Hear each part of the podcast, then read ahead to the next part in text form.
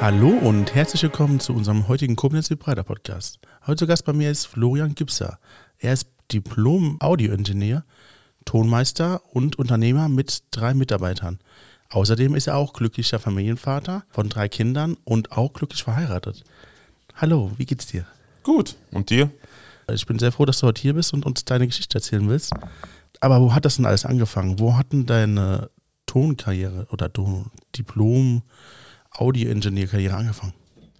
Tja, wo soll ich anfangen? Eigentlich hat es angefangen, als ich äh, angefangen habe, Gitarre zu spielen mit, ich glaube, elf Jahren. Du hast Gitarre gespielt? Ich spiele immer noch Gitarre. Ich spiele Gitarre und Bass. Sehr schön. Ich habe ja noch nicht alles erzählt. Wir sind ganz am Anfang. Tatsächlich haben wir auch nicht so viel erzählt. Ich weiß nur von ein paar Sachen, die du wahrscheinlich gleich noch erzählen wirst, aber Gitarre, ich wusste nicht, dass du in dieser Band, die du uns gleich erklären wolltest, auch Gitarre spielst. Nee, da habe ich, äh, die habe ich live gemischt. Mit der war ich auf Tour als, als Tontechniker damals. Ah, okay. Also ich habe Gitarre gespielt, ich habe klassische Klavier- und Gitarrenausbildung gehabt, fand das ganz furchtbar. Also mit sieben, acht Jahren ganz gruselig, immer so die ganzen Klassik-Sachen zu spielen, konnte mich aber nicht artikulieren, was ich wollte.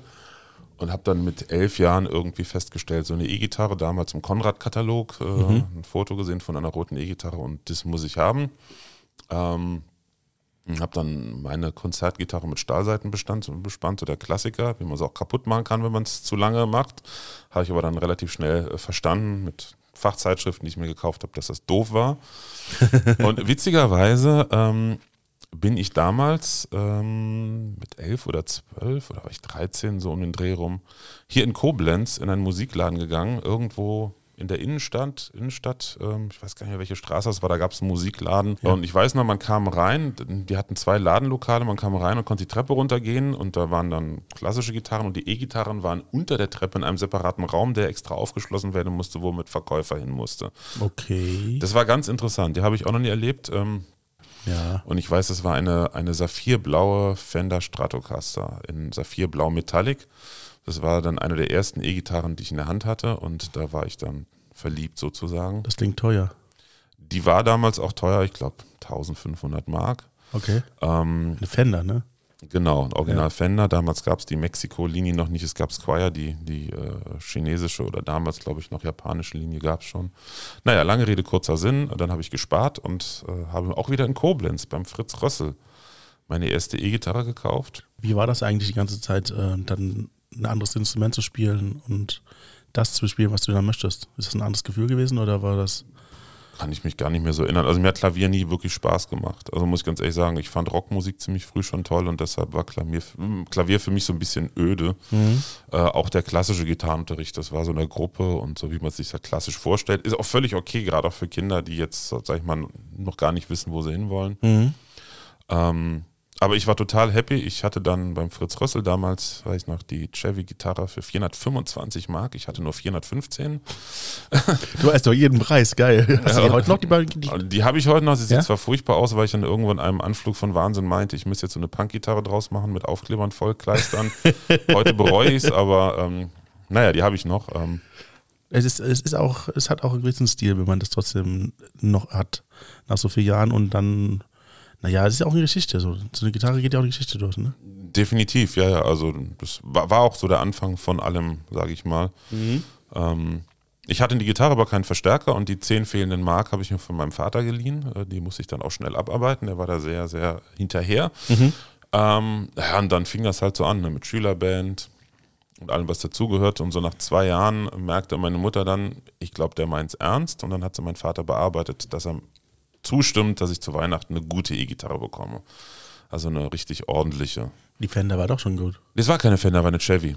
Achso. Beim Fritz Rössel habe ich dann, das war Chevy ist mittlerweile, haben die Sammlerwert, das ist eine koreanische Marke gewesen, die sehr hochwertige Einsteiger-E-Gitarren gebaut hat.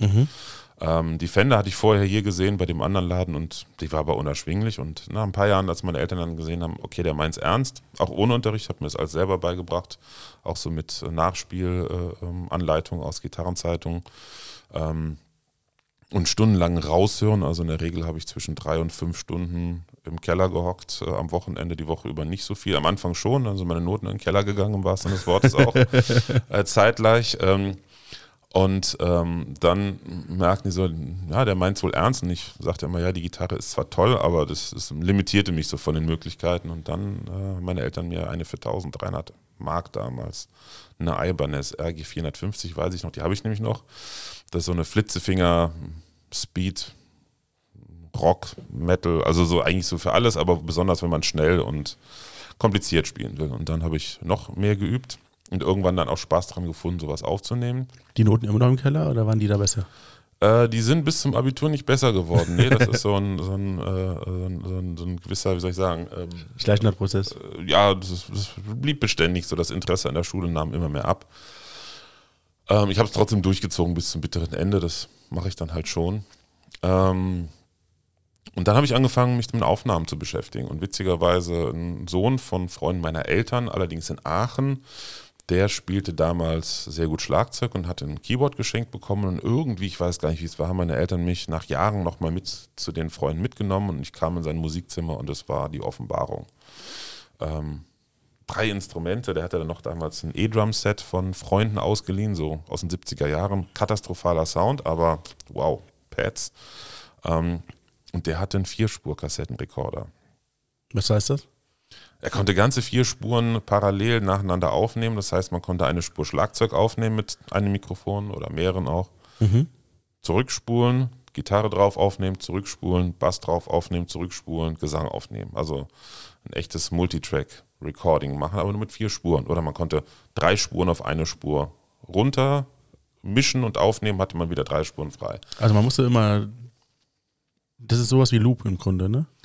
Das ist eine klassische Mehrspurbandmaschine, halt nur mit vier Spuren. Du hast vier Spuren parallel ne? und äh, kannst dann komplett den ganzen Song durchspielen auf der Gitarre. Dann spulst du wieder zurück an Anfang, schaltest die zweite Spur auf Aufnahme und hörst deine erste Spur und nimmst dazu was auf. Loopen ist ja so, dass es immer vier Takte, acht Takte im, im, im Kreis läuft quasi. Ja. Und hier läuft es bis zum Ende. Mhm. Und das hat mich völlig fertig gemacht im positiven Sinne, weil das war so die Offenbarung. Und ähm, dann hat er sich erweichen lassen, ein Jahr später irgendwie, als wir öfters da waren, dass ich mir das mal über die Sommerferien ausleihen durfte. Und dann habe ich äh, zwischendurch hatte ich nochmal so ein Keyboard von meinen Eltern geschenkt bekommen. Ähm, habe ich dann damit meine ersten Aufnahmen gemacht. Waren das dann Covers oder schon eigene Songs? Das war sowohl als auch. Und die eigenen Songs waren natürlich so richtig gut. Mhm. Äh, das ist bis heute so geblieben. Das war nie so meins. Ähm, und ähm, dann habe ich festgestellt, so ich hatte irgendwie von meinem Opa, äh, der eigentlich auch in die Tonrichtung gehen wollte und als Fernmeldetechniker später irgendwie in eine höhere Position bei der Post gelandet ist, ähm, hatte ich ein paar Mikrofone, so, also nichts Dolles, ne, von so alten Bandmaschinen, so HiFi-Bandmaschinen geschenkt bekommen und habe dann damit angefangen, Gitarre, Verstärker abzunehmen und ne, ähm, dann habe ich mir so mit, ich glaube mit 14, 14 oder 15 habe ich mir ähm, die ersten Fach Bücher gekauft zu dem Thema. Okay.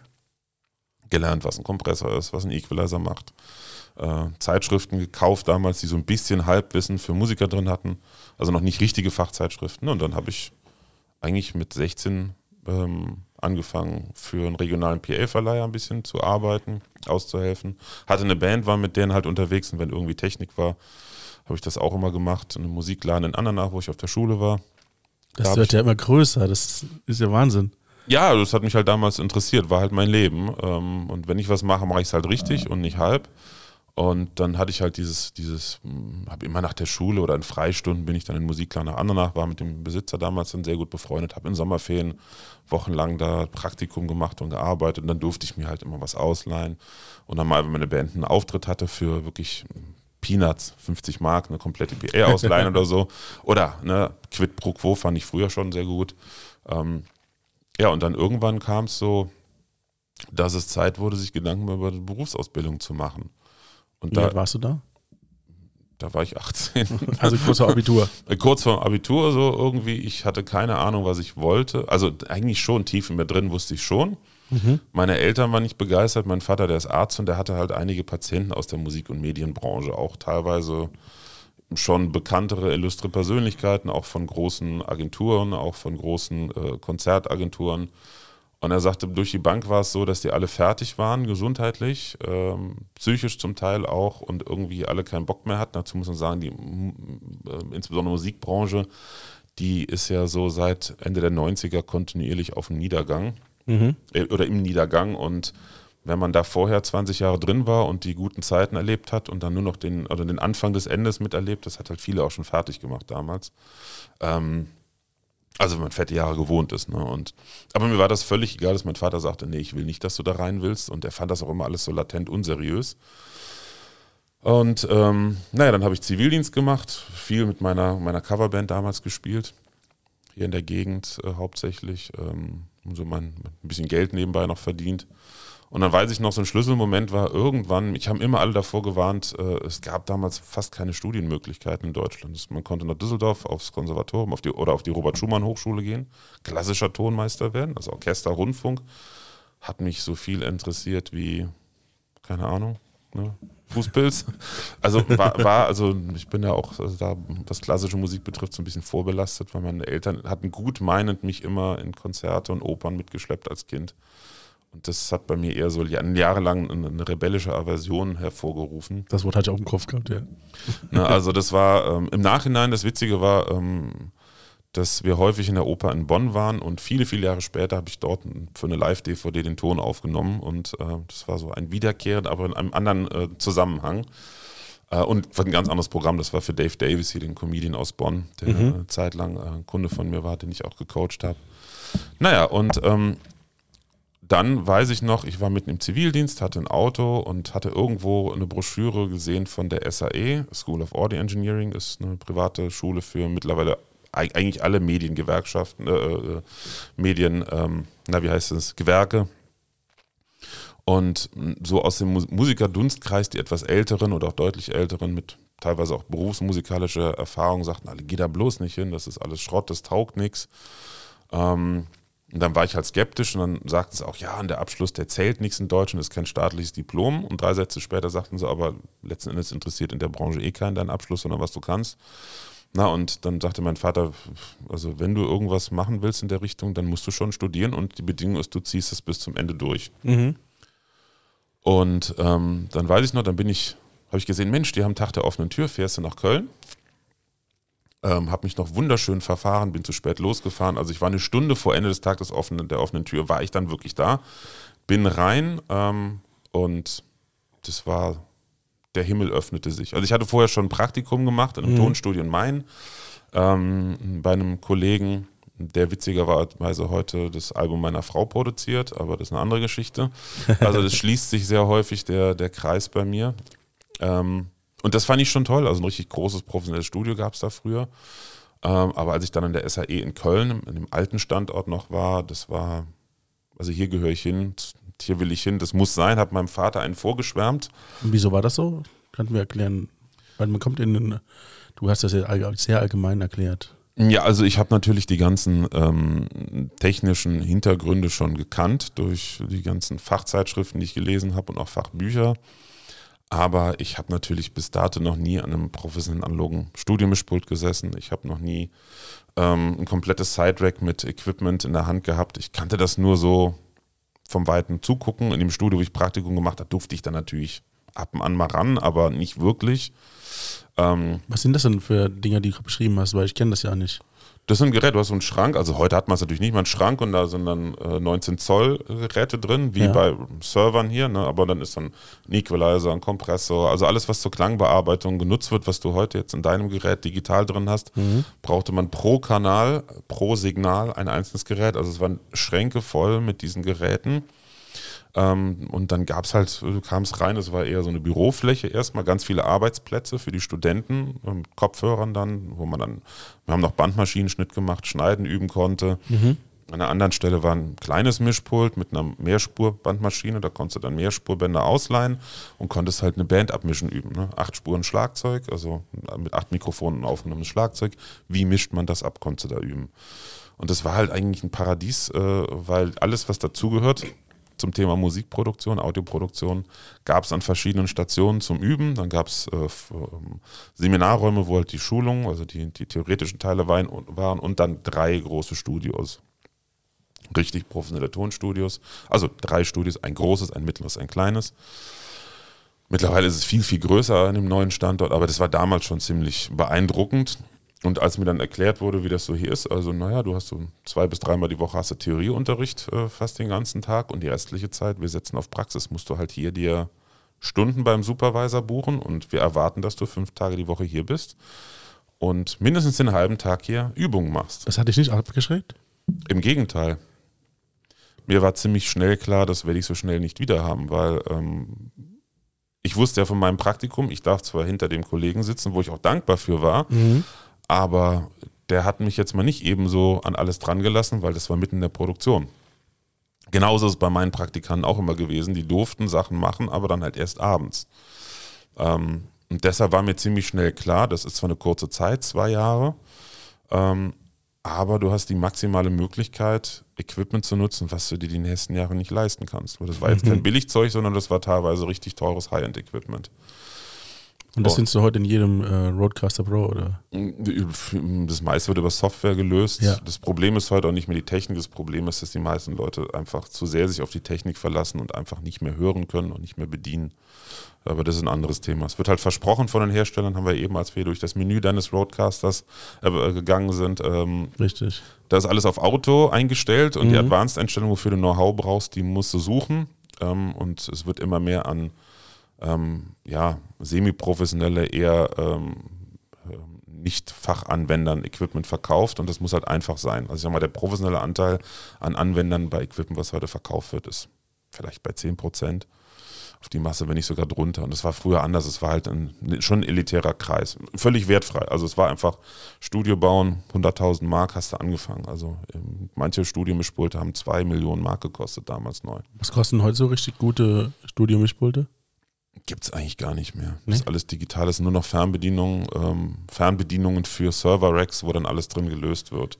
Aber da bist du auch bei 100.000 Euro. Analoge Pulte gibt es ganz wenige, da bist du vielleicht bei 300, 250.000 Euro. Das, das wollte ich gerade wissen. Ist es eigentlich so wie bei Fernsehen, dass manche Leute sagen, ja, okay, Flatscreen schön und gut, aber bei einem äh, Röhrenbildschirm kannst du die Tiefen und die Schwärze viel besser sehen? Ist das, gibt das auch bei Audio so, dass man, wenn man das auf eine Spule aufnimmt, dass es bessere Tonqualität ist, als äh, wenn es digital ist? Gibt es welche, die es behaupten? Ähm, es ist technisch nachvollziehbar. In der Summe halte ich es für Esoterik aus dem einfachen Grund, für wen machen wir das? Für uns oder für den Konsumenten? Ja, für den Konsumenten. Ja, also ne, und da, da gibt es wahnsinnig viel Investment, auch in Equipment, wo dann Kollegen sich teilweise verschuldet haben, um noch besseres Equipment zu haben und letzten Endes, was hinten rauskommt, ist dann zwar super toll, aber wird dann als MP3 runtergepresst und läuft über Internetradio oder wird gestreamt. Also ich sag mal, ähm, Kosten-Nutzen wird da häufig nicht in Frage gestellt. Ne? Und ähm, das war damals schon ein bisschen anders. Nicht, dass ich jetzt sagen würde, früher war alles besser, das gar nicht, aber ähm, es war eine andere Branche. Damals hatte Musik auch einen anderen Wert.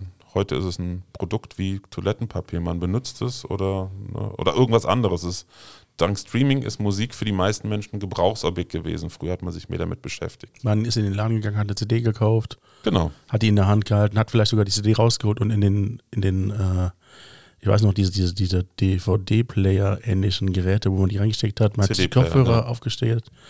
Äh, und dann, ja, das, genau, die, die stationären CD-Player waren das, genau. genau. Und da hat man sich eine CD angehört und wenn sie nicht gefallen hat, hat man die nächste angehört. Oder noch früher mit Schallplatten, die hast du nicht selber aufgelegt, da musstest du Bescheid sagen, ich möchte die Platte hören und hat dann ein Mitarbeiter die Platte aufgelegt. Das habe ich noch in jungen Jahren erlebt. Ja. Also es war ein anderer Wert. Ich, wie gesagt, ich möchte nicht werten, dass es besser oder schlechter war. Es war anders definitiv. definitiv ähm, und insofern war das damals wirklich paradiesisch zu wissen. Ähm, ich weiß nicht, ich will nicht wissen, wie viel Millionen Mark damals diese ganze Einrichtung wert war. Und ich darf die hier, wenn ich hier studiere, halt, ich muss die waren sehr, sehr auf Disziplin aus, das weiß ich so, zumindest letztes Mal, als ich Kontakt hatte, immer noch. Ähm, da ist nicht so, kommst du heute nicht, kommst du morgen, wenn du zu spät kommst, musst du Strafe zahlen und und und. Weil natürlich äh, viele dann diese Träume im Kopf hatten, ne? mit Musikern arbeiten, äh, so Sex, Drugs und Rock'n'Roll im Studio, aber das, das sind Geschichten, das habe ich auch irgendwann mal gelernt. Das ist ein Großteil der Geschichten, die über Stars erzählt wurden, nicht unbedingt der Wahrheit entsprachen, sich aber schön verkaufen lassen, sind halt Stories. Ja, und dann bin ich nach Hause. Wie gesagt, als ich mir dann den Tag der offenen Tür äh, angeguckt habe, war völlig geflasht. Ähm, mein Vater war wenig begeistert. Ich glaube, er hatte damals noch Hoffnung, äh, dass ich irgendwas anderes mache. Ähm, zumal, wie gesagt, das, was er so hörte über die Branche, war jetzt nicht so, dass er seinen Sohn da gerne gesehen hätte. Dann ist er aber trotzdem mit mir mal hingefahren zu einem extra Termin, ähm, den man dann machen konnte, sich den Laden zeigen. Und dann hat, hat es ihn überzeugt. Also was ihn überzeugt hat, war die Aussage, die mir völlig wurscht war, dass eigentlich ähm, jeder, der den Abschluss schafft, von über den, das Netzwerk damals äh, auf den Job vermittelt wird. Und dann war mein Vater beruhigt, hat mich wenig interessiert damals, ähm, weil ich, ohne darüber nachzudenken, unterbewusst eigentlich schon wusste, ich mache mich eh selbstständig. Wusste dein Vater das auch? Nee, ich wusste es ja selber noch nicht. Okay. Also das war so dieses, ich habe gar nicht drüber nachgedacht, einen Job zu kriegen. Ich hatte das Urvertrauen, ich werde sowieso danach irgendwie arbeiten, das schaffe ich schon. Aber ich habe mir jetzt nicht Gedanken gemacht, jetzt mache ich zwei Jahre hier Studium und danach will ich beim WDR anfangen oder so, was damals eh nicht ging, weil die haben alles, was von der SAE kam, nur mit der Kneifzange angepackt. Aber das hat auch gewisse strukturelle Gründe. Ähm, Wie war das eigentlich, dass du damals, als du äh, dann dahin gekommen bist, hattest du noch dieses Gefühl gehabt in dir, dieses, äh, ich will da unbedingt hin, ich will Ja, ja, dahin klar. und nirgendwo Ja, anders? das war, das war absolut klar. Also es war auch im Studium so. Ich hatte manchmal Situationen im Studium, wo ich äh, geschludert habe, das ist ja immer so, ne? Mhm. aber da, das war zum ersten Mal im Leben, wo ich festgestellt habe, du musst für eine Sache brennen. Also das ist das, was ich in Schulen, ich will nicht sagen vorwerfe, aber wo ich den Fehler in vielen Schulen sehe, dass nicht gefördert wird, wofür Kinder brennen. Das muss ja, muss ja ein Thema nur sein. Also ich beschäftige mich ja seit ein paar Jahren sehr stark mit persönlicher Weiterentwicklung und habe da sehr viel gelernt, viele Seminare auch besucht und seitdem ich das verstanden, also wirklich bewusst verstanden habe, habe ich auch verstanden, warum ich im Studium wie ein Berserker geübt und gearbeitet habe und der Schule nicht. Es hätte, hätte einfach gereicht. Also ich hatte mal einen guten Musiklehrer. Ich habe in der Schule dann auch ein bisschen mich um die PA gekümmert. Wir hatten ein paar Synthesizer. Und ein Musiklehrer, der hat mich gefördert. Den hatte ich aber leider nur ein halbes Jahr. Und da war ich Musik natürlich, bam, das hat auch mein gesamtes Gefüge in der Schule positiv beeinflusst. Wie sah das denn aus, wenn du als Berserker im Studium gearbeitet hast? Was bedeutet das? Also ich habe dann das äh, Studium begonnen. Mein Vater hat sich breitschlagen lassen, Mhm. trotz der 800 Mark im Monat, die es halt gekostet hat. Beziehungsweise ihm war es völlig wurscht. Er konnte es bezahlen, war kein Thema, hat gesagt, aber die Bedingung ist, du machst einen Abschluss. Ja. Wenn du einen Abschluss nicht schaffst, musst du mir das ganze Geld zurückzahlen. War Fair, hart. Fair, aber hart. Genau, Ja. ähm, genauso hatte ich die Wahl. Du ziehst nach Köln, dann muss dein Auto weg. Ähm, oder du bleibst bei uns wohnen und musst halt mit dem Auto nach Köln fahren. Nach einem halben Jahr war das mit bei uns wohnen vorbei, weil ich die Nase voll hatte und er die Nase. Wir haben uns immer früher sehr viel gefetzt. Nicht böse, aber so, oh, so die Freiheiten gegenseitig, gerade bei mir, ähm, das war nicht so unbedingt äh, äh, ausgeglichen. Und dann bin ich in die Nähe von Ahrweiler nach Heimersheim gezogen ähm, und bin von da gefahren, weil Auto war mir total wichtig, weil ich bin auf einem kleinen Dorf in der Nähe von Maria Lach in Glees aufgewachsen. Ähm, da ist nicht so viel mit öffentlichem Nahverkehr und äh, ich bin dann auch regelmäßig im Nachbarort drei, vier Kilometer übers, über den Feldweg gelatscht mit meinen Gitarren zu den Proben und so, um beim Bus zu fahren. Und das war für mich absolut wichtig. Deshalb habe ich gesagt, nach Köln ziehen mache ich nicht. Ähm, naja, und dann habe ich angefangen im Studium und das war für mich bis auf ein paar Vorlesungen. Witzigerweise hat mich Musiktheorie gelangweilt, weil ich, ich war da nie gut drin. Ich kann bis heute nicht gut Noten lesen. Was ist das, Theorie? Musiktheorie, Harmonielehre, Notensatz und solche Sachen, das mussten wir halt auch alles machen. Okay. Fand ich langweilig, weil ich da schon gemerkt habe, ich will ja nicht Musiker werden. Also ich habe damals auch bewusst die Entscheidung getroffen. Ich habe zwei Jahre lang Musik gemacht, habe auch als Schüler und äh, ähm, als Zivildienstleistender Gitarrenunterricht gegeben und war, kann ich guten Gewissens sagen, ein sehr, sehr guter Gitarrist. Also flott und konnte mich schnell an Sachen. Ich war wirklich äh, damals sehr fit, auch rein, rein technisch und so. Aber heute auch noch auch. Nicht mehr so die, die Nee? Hände. Ich habe 20 Jahre nicht Gitarre gespielt. Ah, okay. Und ähm, äh, nicht ganz, nee, 20 nicht, aber 15. Ähm, aber dann habe ich gesagt, nee, also ich, ich kann nur eine Sache richtig machen. Und da habe ich mich jetzt entschieden, eine Studien zu machen. Und das war der Punkt, wo ich ja noch aufgehört habe. Also mit meiner Band war eh die Luft raus und ich habe dann nichts Neues mehr gemacht, aber ich habe angefangen, Bands aufzunehmen. Und wie ein Berserker arbeiten war zum Beispiel, du hast einen, theoretischen Inhalt in der Vorlesung gehabt, die ging dann von morgens 10 bis nachmittags um 3, 4 Uhr manchmal. Ähm, dann sagte dann der Dozent, wenn das Thema rum war, nach zwei, drei Tagen, jetzt seid ihr freigeschaltet, jetzt dürft ihr Arbeitsplätze zu dem Thema buchen. Jetzt haben wir einfach gesagt, wir haben das Thema Audioschnitt durchgenommen, wie man vernünftig schneidet mit einer Bandmaschine damals, noch nicht digital. Und dann durfte es aber erst an die Bandmaschine, wenn das Thema Schneiden behandelt wurde und wie die Bandmaschine funktioniert, wie du den Arbeitsplatz reinigen musst ne, und zu verlassen hast. Also die waren da sehr, sehr pingelig. Und wenn das durch war, dann hieß es, jetzt darfst du den Arbeitsplatz buchen. Und da ich ja nach Köln fahren musste, habe ich mir gedacht, ich bin ja nicht bescheuert, es ist 4 Uhr nachmittags, die haben bis nachts um 12 Uhr die Studios auf, ich fahre da jetzt nicht nach Hause und buche einen anderen Tag. Also bin ich sofort hin, habe gesagt, ich möchte jetzt buchen. Und dann habe ich meistens dann bis abends 10, 11 da gesessen und die Übungen gemacht. Und ähm, ich bin da drin aufgegangen. Als später dann Bandaufnahmen ähm, liefen, also richtig komplette Bands aufnehmen, ähm, habe ich teilweise drei, vier Projekte in einer Woche gemacht. Also Schnitt war das im Laufe des, das war erst nach über einem Jahr ähm, des Studiums, die meisten Studenten haben ein oder zwei Bands aufgenommen. Ich habe, glaube ich, fünf Produktionen gemacht oder sechs. Also äh, immer zusammen, mussten es zu zweit machen. Und einer war der First, der andere war der Second Engineer offiziell. Und dann habe ich mit ein paar Kollegen, mit denen ich mich angefreundet habe, gesagt, pass mal auf, äh, du machst First, ich mache Second, so kriegen wir mehr Studiozeit. So konntest du dann auch einen ganzen, du immer nur einen halben Tag buchen, mhm. einen ganzen Tag Studio buchen.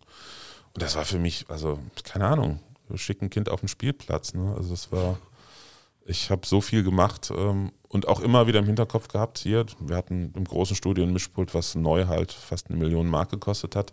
Da werde ich so bald nicht dran sitzen weil ich kannte aus meinem Praktikum, auch durch Kontakte, die ich dann in die Branche äh, schnell geschlossen habe oder gefunden habe, ähm, wusste ich, dass wenn du jetzt in einem Studio anfängst, auch mit der Ausbildung im Hintergrund, im, Hinter, äh, im Hintergrund, bist du trotzdem, bist du erstmal, du bist ein bisschen höher als ein Praktikant, du musst keinen Kaffee mehr kochen, aber du musst erstmal lange Zeit irgendwie ne, daneben sitzen, zugucken, wie der Chef das macht und dann darfst du dran, da war ich zu ungeduldig. Und deshalb habe ich gesagt, nutze ich die Zeit lieber. Das heißt, du hast, du hast also den Prozess beschleunigt. Jein, also ich habe mein Know-how deutlich verbessert dadurch, dass ich die Zeit maximal ausgenutzt habe, was mir später beruflich dann auch geholfen hat, weil ich einfach fachlich für meine junge Zeit sehr, sehr weit war. Äh, und ich hatte auch eine gewisse Begabung, würde ich mal sagen. Also das Thema hat bei mir offene Türen eingerannt. In welchem Jahr, in welchem Jahr bewegen wir uns gerade eigentlich? Das war 1998. 98. 98. Das sind jetzt 24 Jahre her. Knapp, genau. Genau. genau. Was ist jetzt noch weiter nach dem Studium, sage ich mal, passiert? Ähm, ich habe parallel während des Studiums habe ich bei uns in der Gegend äh, bei der Firma Waldorf Electronics gearbeitet. Das ist eine Synthesizer-Firma gewesen oder die gibt es wieder unter neuem Namen, die heißt jetzt Waldorf Music. Ähm, da habe ich gearbeitet als studentische Hilfskraft, zweimal die Woche noch. Und äh, am Anfang ging es Synthesizer einpacken, irgendwann ging es darum, Synthesizer zu testen, weil ich dann der Einzige war, der, sag ich mal, audiophil mit dem Thema zu tun hatte und halt gut hören konnte. Ähm, die anderen waren Techniker, also die Entwickler gab es, aber die in der Produktion waren Techniker oder, oder, oder Hilfskräfte, die wussten gar nicht, wie man die jetzt im Studio einsetzt. Die hatten ihre Testroutinen, aber die wussten jetzt nicht, was machst du damit im Detail. Und äh, da war ich dann ganz gut. Äh, später ähm, auch ein bisschen im Service und dann stand ich da, Ausbildung war fertig. Ich habe während des Studiums schon viel in Studios nebenbei gearbeitet, bin mit Bands auf Tour gewesen, habe eine Band bei uns aus der Gegend angefangen äh, auf Tour zu begleiten und auch ein Album, zwei Alben, anderthalb Alben mit denen produziert. Ähm, aber dann, als das Studium rum war und äh, ich den Abschluss hatte, war halt der Punkt, so was, wovon lebst du jetzt? meinte dann mein Vater zu Recht. Und dann habe ich zum ersten Mal in meinem Leben auf die Karte Sicherheit gesetzt. Das war auch damals gar nicht doof, weil ein Kollege bei Waldorf aus der Produktion, der hat Produktion und Service gemacht, der hat gekündigt. Da wurde die Stelle frei und habe ich gesagt, nehme ich, ähm, weil es relativ entspannt war. Mein damaliger Chef ist jetzt seit äh, 22 Jahren mein bester Freund. Mhm. Ähm, und ähm, das war damals schon entspannt, weil wir haben teilweise Nachtschichten bis 12, 1 Uhr gemacht, weil irgendein Künstler einen Synthesizer haben wollte in der Sonderedition und der am nächsten Tag ein Konzert in der Nähe hatte und wir eine so Aktion dann gemacht haben. Das heißt, ganz häufig ähm, war das so viel an Überstunden, dass ich mir auch mal zwei Tage so frei nehmen konnte. Okay, du bist jetzt äh, gerade in eine neue Firma, hast die Stelle bekommen, die der Kollege hatte. Genau. Und was ist da ähm, passiert? Was hast du äh, gelernt in dem Fall? Weil du bist ja der einzige Mann, der in dem Moment ja der wirklich mit den Dingern umgehen kann, die die gebaut haben. Ja, umgehen. Also ich konnte Synthesizer ein bisschen programmieren, auch durch das Studium. Es gab natürlich die Entwickler, die waren aber voll drin. Also das war so, es gab die Entwickler, die haben die Dinge entwickelt, total auf hohem Niveau. Dann gab es halt die Produktion, die haben die gebaut und den Service. Aber es gab witzigerweise keine Anwender. Und ich war halt durch mein Studium teilweise Anwender, auch wenn Synthesizer jetzt nicht mein großes Thema waren, aber das gehörte dazu. Mhm. Ähm, Modern Talking? Ja, na, super. Nein, also es gab ja noch andere Sachen. Also Ja. äh, Modern Talking, ja, die haben auch Waldorf Synthesizer, beziehungsweise die Vorläufer PPG benutzt. Äh, ähm, nee, Dieter Bohlen hat einen Microwave XTK von uns bekommen damals, also gekauft, das weiß ich noch. Der hat immer angefragt, er wollte immer ein geschenkt haben und die haben gesagt, wir machen keine Endorsements. Okay, ich habe das jetzt eigentlich nur erwähnt, weil ich wusste, dass die Synthesizer, dass das wirklich einen direkten Bezug hat zu der Firma, wo du gearbeitet hast, war jetzt komplett random. Ja, siehst du, Ja. die Welt ist ein Dorf. Du hast recht. Also Hast haben viele andere. gesagt, also, also ich meine, Waldorf ist jetzt, kein Mensch kennt die hier aus der Gegend, aber man muss dazu sagen, in dem Dorf Waldorf, wo ich mittlerweile auch wohne und meine Firma ist in dem ehemaligen Firmengebäude der alten Waldorf, die ist 2004 insolvent gegangen und wieder von ehemaligen Mitarbeitern aufgemacht worden. Ähm, da war in den 80er, 90er Jahren war da richtig was los. Da, da war noch eine andere Firma, Simmons Drums, diese E-Drums aus den 80ern, da war der Europavertrieb. Ah, kenne ich auch noch, ja. Genau, und äh, die Firma Steinberg, eine Softwarefirma, war auch da und äh, also der Vertrieb. Und da sind früher in Waldorf Ende der 80er, Anfang der 90er Weltstars. Also ich habe dann irgendwann erfahren, auch hier in dem Zimmer, da war auch mal, äh, ähm, wie heißt er? Ähm, nicht Elton John, Peter Gabriel, Phil Oh. Collins waren mal, war mal da, Oh. ähm, Tina Turner, Joe Cocker, also da waren einige Größen, inkognito natürlich, die kamen dann mit ihren Musikern vorbei, haben dann ihre Synthesizer abgeholt oder E-Drums tunen lassen und sowas. Da war, da war schon, ähm, kann man sagen, heilige Hallen, da war schon richtig was los, war vor meiner Zeit. Ich habe persönlich kennengelernt, ähm, oder persönlich indirekt, ähm, ich habe einen Synthesizer mitgebaut für ähm, Mick Hucknall von Simply Red. Mhm. Also bisschen für den Keyboarder. Äh, Nine Inch Nails, äh, für die haben wir auch ein Custom-Gerät gebaut. Ähm, Al Jarreau, da bin ich auch damals mit Kollegen hingefahren, um, um halt den Synthesizer zu überliefern, zum Übergeben beim Konzert.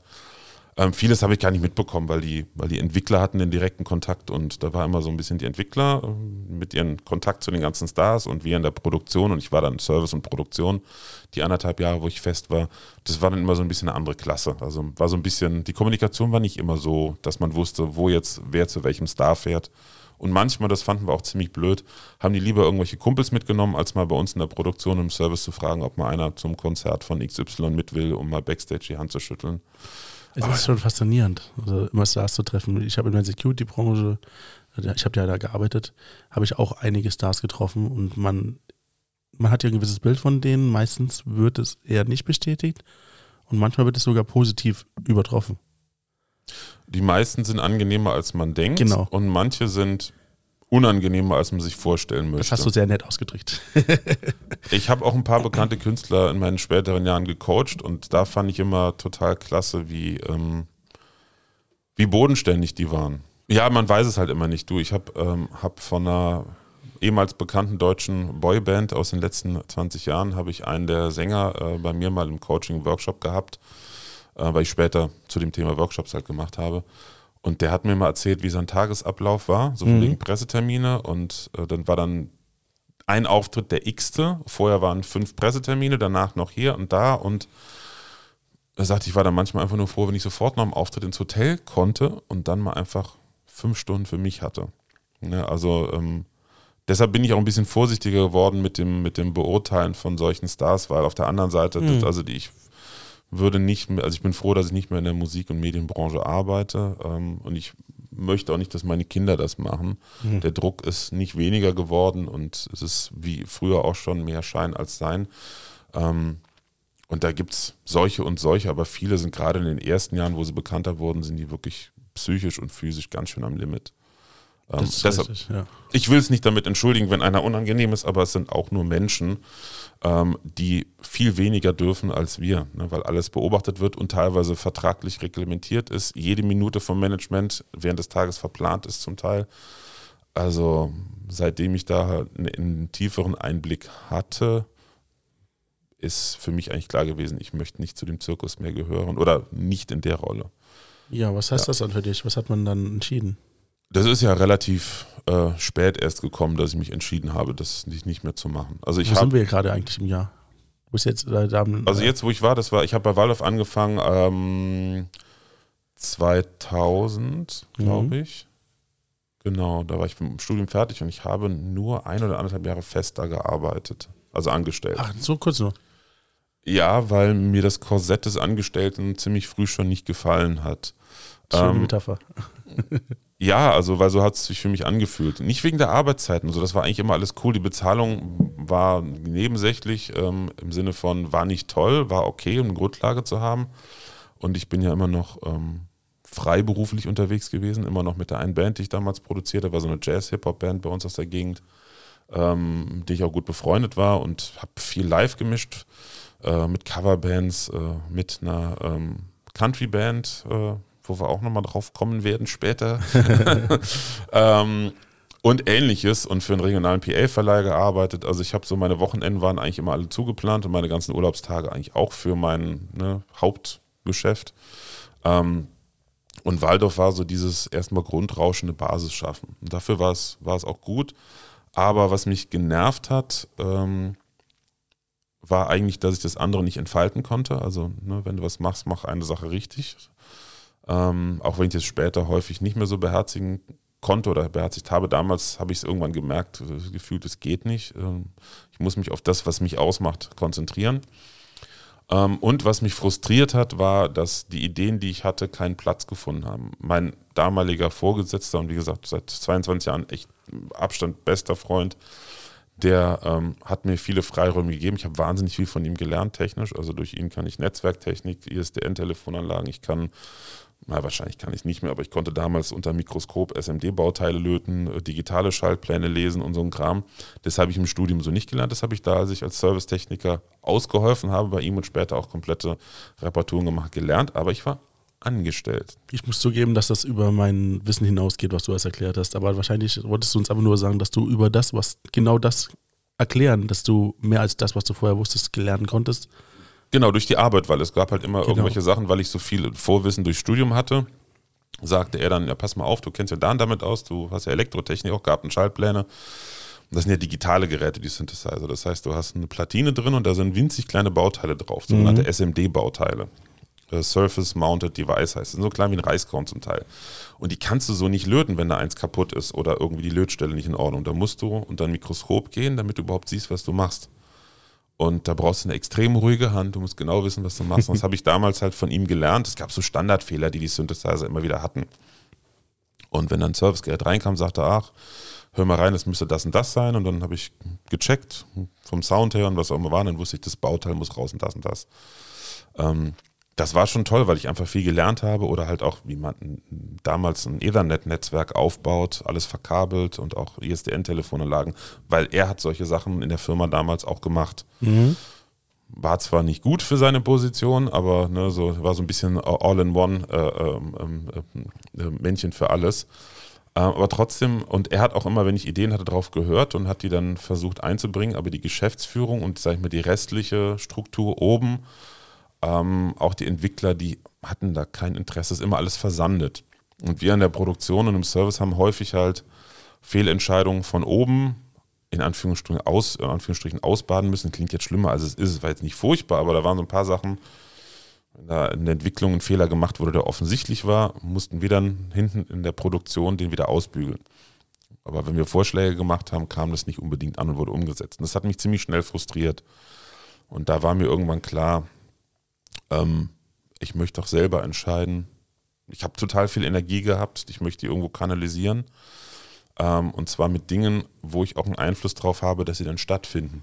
Was Wenn war ich- die Konsequenz? die Konsequenz war, dass äh, die Firma ähm, witzigerweise, als ich zeitgleich meine Frau kennenlernte und ziemlich schnell schon klar war, wir werden heiraten. Äh, 2003, nee, das war 2001. 2001. Okay. Wir haben 2099, Ende 99 haben wir uns kennengelernt. 2099. 2099, genau. Ja. nee, wir haben uns, glaube ich, Ende 99 übers Internet kennengelernt, ICQ, weil ich damals für eine Übung während des Studiums eine Sängerin brauchte. Mhm. Und äh, da, wo die SAE in Köln früher war, im Marwig, direkt neben den Marwig-Studios von der IMI, das war ein Bürogebäude, im dritten Stock war die SAE und unten im Erdgeschoss ist eine Dialysepraxis, wo mein Schwiegervater Chefarzt war. Jetzt kommt, das ist sehr viel Kausalketten, aber ich verstehe. Genau, also nochmal Ja. Bürogebäude Ja. äh, am, am Marwig in Köln. Äh, dritter Stock war die SAE früher, da war ich. Mhm. Unten drunter im Erdgeschoss ähm, war eine Dialysepraxis. Mein Schwiegervater war damals Chefarzt dort. Und meine Frau wohnte nahezu die gesamte Zeit meines Studiums in einem Haus schräg gegenüber. Aber ich kannte sie nicht. Mhm. Ähm, ich habe sie dann kurz vor Ende des Studiums, ein halbes Jahr vorher, über ICQ, das Chatprogramm, das uralte. Ich finde so. Genau. genau, darüber habe ich sie kennengelernt, weil ich in den White Pages nach einer Sängerin in Köln gesucht habe. Wir hatten nämlich die Aufgabe, nimm eine professionelle Sängerin zu einem Playback auf. Und dann haben wir gechattet, aber uns, es hat zeitlich nie gepasst. Es, es war auch eigentlich, also es war wirklich eine rein fachlich professionelle Nummer, weil ich kannte sie ja gar nicht. Ne? Also woher soll ich wissen, ob ich sie mag oder so. Ähm, und witzigerweise, als ich mein Studium beendet hatte, ist sie, ich glaube, ein Monat, zwei Monate später, ist sie auch da weggezogen, woanders hin nach Köln mit ihren Eltern. Aber wir sind in Kontakt geblieben und ich weiß nicht mehr wieso, aber irgendwie im Sommer 2001, da war ich mit der besagten Jazz-Hip-Hop-Band, von der ich eben sprach, die Band Blue, die es leider schon lange nicht mehr gibt, waren wir äh, auf Tour und hatten an dem einen Wochenende, glaube ich, vier Gigs oder fünf. Freitags einen in Münster, samstags mittags irgendwo in Aschaffenburg, samstags abends in Köln und sonntags noch auf der Popcom in Köln irgendwie. Also war echt st strammes Programm. Und dann hatte ich sie eingeladen, habe ihr irgendwie äh, ähm, auf die Gästeliste geschrieben bei dem Samstagabend-Gig in Köln. Und da haben wir uns zum ersten Mal getroffen. Sie fand mich total blöd. Hat sie dann auch allen Freunden erzählt, so, so ein Angeber, irgendwie von wegen jetzt an einem Wochenende fünf Auftritte und Sonntagabend spielen die noch bei Thomas D. In seiner, auf seiner privaten Hausparty. Also das Witzige war, oder das Traurige war, das war wirklich so. Ähm, das Wieso war traurig? Ja, das Traurige war, das war, das war traurig im Sinne von, das war wirklich eine, eine Party, aber nicht von Thomas D., sondern es war das Pfarrfest äh, oder so ein Jugendfest in dem Dorf in der Eifel, wo Thomas D. wohnt. Okay. Weil die Jungs von dieser Jazz-Hip-Hop-Band bei uns da aus Sinzig, die ähm, waren sehr gut mit dem Pfarrer aus Sinzig befreundet und der war sehr gut mit dem Pfarrer in diesem Dorf befreundet. Und darüber kamen die Connections. Wir sollten da spielen und Thomas D. war damals Schirmherr und Moderator dieses Jugenddorffestes. Also indirekt stimmt das schon. Ja, das stimmte schon. Das Blöde war bloß, drei Stunden vorher hat er abgesagt. Nein. Und äh, wir wurden abgesagt. Also wir haben dann. Das auch? Der Gig wurde abgesagt. Ach, der ganze Gig. Ich dachte, ja, weil das mit Okay. ihm zusammen, ich, ich weiß es nicht mehr, es war wirklich, wir haben uns gefreut wie Bolle. Das war dann Sonntagnachmittag, der letzte Gig, der fünfte an dem Wochenende. Und wir haben uns gefreut. Ähm, wir haben, also die, die Band kannte Thomas D. und äh, Smudo schon von, von äh, so einer, so einer Workshop-Woche, wo sie in Berlin eingeladen, eingeladen waren, äh, weil sie einen Preis gewonnen hatten. Und ähm, der, der Kontakt bestand später wohl immer noch irgendwie so indirekt. Aber da an dem Wochenende ist es kurzfristig abgesagt worden, weil er, ich glaube, der hat einen Termin auf der, es war das Popcom-Wochenende damals. Da gab es die Popcom in Köln noch. Naja, und meine Frau meinte, die wird total doof und so ein Angeber. aber es stimmte halt trotzdem. Ich war auch doof natürlich. Äh, und ein Angeber? Angeber, aber so ist das halt. Ne? Äh, Wie habe ich jetzt schön gelernt, äh, wenn Männer nicht verkaufen könnten, weil das ganze Leben ist ein Verkaufen, wenn die Sozialakquise nicht funktionieren würde, wäre die Menschheit ausgestorben. Also ne, man muss ja ein bisschen werben. Naja, ähm, ja, und da habe ich meine Frau kennengelernt im, Sept im August 2001. Das ging ja in die Hose, ne? Im, Im Juli, im Juli. Das ging in die Hose, aber irgendwie hat sie dann doch nicht aufgelegt, wenn ich angerufen habe. Okay. Lange Rede, kurzer Sinn. Am 9.9.2001 waren wir zusammen. Ja, ich komme noch mit. Keine zwei Monate später. ja. Ähm, ich weiß nicht noch, weil wir am 10. nämlich für einen Auftritt mit dieser Jazz-Hip-Hop-Band nach Berlin gefahren sind. Ähm, da war irgendein großes Event von irgendeiner Tochterfirma von Microsoft. Und wir haben damals in dem Hotel live den 11. September mitbekommen. Vier Stunden vor dem Auftritt, der natürlich abgeblasen wurde. Naja, auf jeden Fall da waren wir dann zusammen. Und da war dann ein halbes Jahr später klar, dass ich ähm, nicht mehr angestellt arbeiten möchte ähm, weil die Firma schon ankündigte, dass sie ähm, im Laufe des Jahres 2002 Mitarbeiter entlassen wollen aus der Produktion, weil sie die Produktion in der Produktionsfirma, die nichts anderes macht als Geräte bauen auf Anweisung, ähm, auslagern wollen, weil es damals schon ein bisschen finanziell schwierig wurde bei der Firma. Ähm, ja, und dann kam mein Turbo, ja. Das war echt Turbo. Also wie gesagt, meine Frau zum ersten Mal live gesehen im Juli 2001. Am 9.9.2001 waren wir dann zusammen offiziell. So im Oktober meinten wir dann so, man könnte jetzt auch mal heiraten. Ne?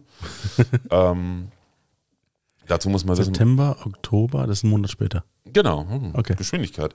Dazu muss man sagen, äh, meine Frau ist äh, Polin, also sie ist Mhm. in Warschau geboren, äh, sie ist mit Leib und Seele Künstlerin. Hat eine wunderbare Endlich. Stimme. eine wunderbare Stimme, Ja. ist endlich äh, da also, gelandet, wo sie immer hin wollte, dass sie sich auf ihre Musik konzentrieren kann. Damals war es halt noch nicht so weit, aber ähm, es war auch gefühlt ein bisschen ein Ausbrechen aus den familiären Strukturen damals. Ihre Eltern äh, sehr streng gläubige Katholiken ähm, und sie war halt so der Paradiesvogel, wie mir auch später Teile der Familie, also ihre Tante und so immer wieder sagten. Ähm, und es war halt klar, sagen wir, so eine wilde Beziehung. Ich hier in der Nähe von Ahrweiler, äh, in Heimersheim, sie in Köln und das würde so auf Dauer nicht unbedingt so bei den Eltern große Freude finden. Olaf läuft hinaus, sie kommt zu dir. Äh, wir haben geheiratet. Was? Warte, warte mal. Das, sind wir jetzt Schritte übergangen oder ging das jetzt? Nee, nee, also ging so. Wir haben im Oktober beschlossen, so, also habe ich gesagt, du sollen wir heiraten. Und war so im Nachhinein ein bisschen sauer, nicht das erste Mal, dass ich da jetzt nicht schön mit Kerzenlicht und sonst was, sondern so abends äh, im Bett irgendwie so, hey, Verlobungsring, sollen wir, nee, wir verlobt? ich war damals so ein bisschen pragmatisch. Können wir das so ein bisschen zurückspulen? Ich will gerade, ich komme nicht mehr mit. Also, Das war in dem Oktober, in dem Oktober 2001. Wir hatten drüber gesprochen, so heiraten, ne? Ja. Ne? War eigentlich so geil. unausgesprochen klar. Und ich habe dann Nägel mit Köpfen gemacht, habe einen Verlobungsring gekauft und dann lagen wir abends im Bett. Offiziell lagen wir natürlich nicht im Bett, wir durften ja nicht. Ne? ähm, da gab es auch spannende Situationen, als dann die Eltern mal mit ihrem jüngeren Bruder zu Besuch kamen. Ähm, ähm, wo schläft denn eigentlich Joanna? Die schläft bei mir im Bett, ich schlafe auf der Matratze im Wohnzimmer. Genau. Ja, genau. Die Matratze gab es aber, von daher war die Story wasserdicht. Ja. Und dann hatte ich den Ring gekauft, lagen wir eines Abends einfach so im Bett irgendwie am Quatschen und dann meinte ich, ach übrigens hier, äh, ich möchte dich heiraten. Also habe ich nie gegeben, so ein bisschen nonchalant, nonchalant, aber naja, und dann haben wir das an meinem Geburtstag im Januar, also auch nicht so viel später, dann September, Oktober, November, Januar, Dezember, Januar, also drei Monate später, ja, Weihnachten hinter euch. Genau, hatten wir dann das Gefühl, man könnte jetzt mal die Eltern zusammenführen. Ähm, mein Vater wusste Bescheid. Ähm, meine Stiefmutter wusste Bescheid, meine Brüder wussten alle Bescheid, Joanna wusste natürlich Bescheid, ihre Eltern hatten keinen Plan von nichts. äh, ähm, und dann saßen wir so beim Essen, so man hatte sich gerade zum ersten Mal gesehen und dann irgendwie sagte ich, hätte jetzt eine Ankündigung zu machen. Wir würden ja dann jetzt heiraten und meiner Schwiegermutter ähm, entglitten die Gesichtszüge, wie mein Vater mir bis heute immer noch plastisch äh, schildert, ähm, weil ihr halt die Kontrolle auch ein bisschen entglitten war. Sie ist so, also sie weiß, immer schon ganz gerne, wie was abläuft und eine, ja, und das war im Januar. Dann haben wir am ähm, 14.03. haben wir standesamtlich geheiratet im Jahr 2002, also ein paar Wochen später, äh, und am 13.04. kirchlich.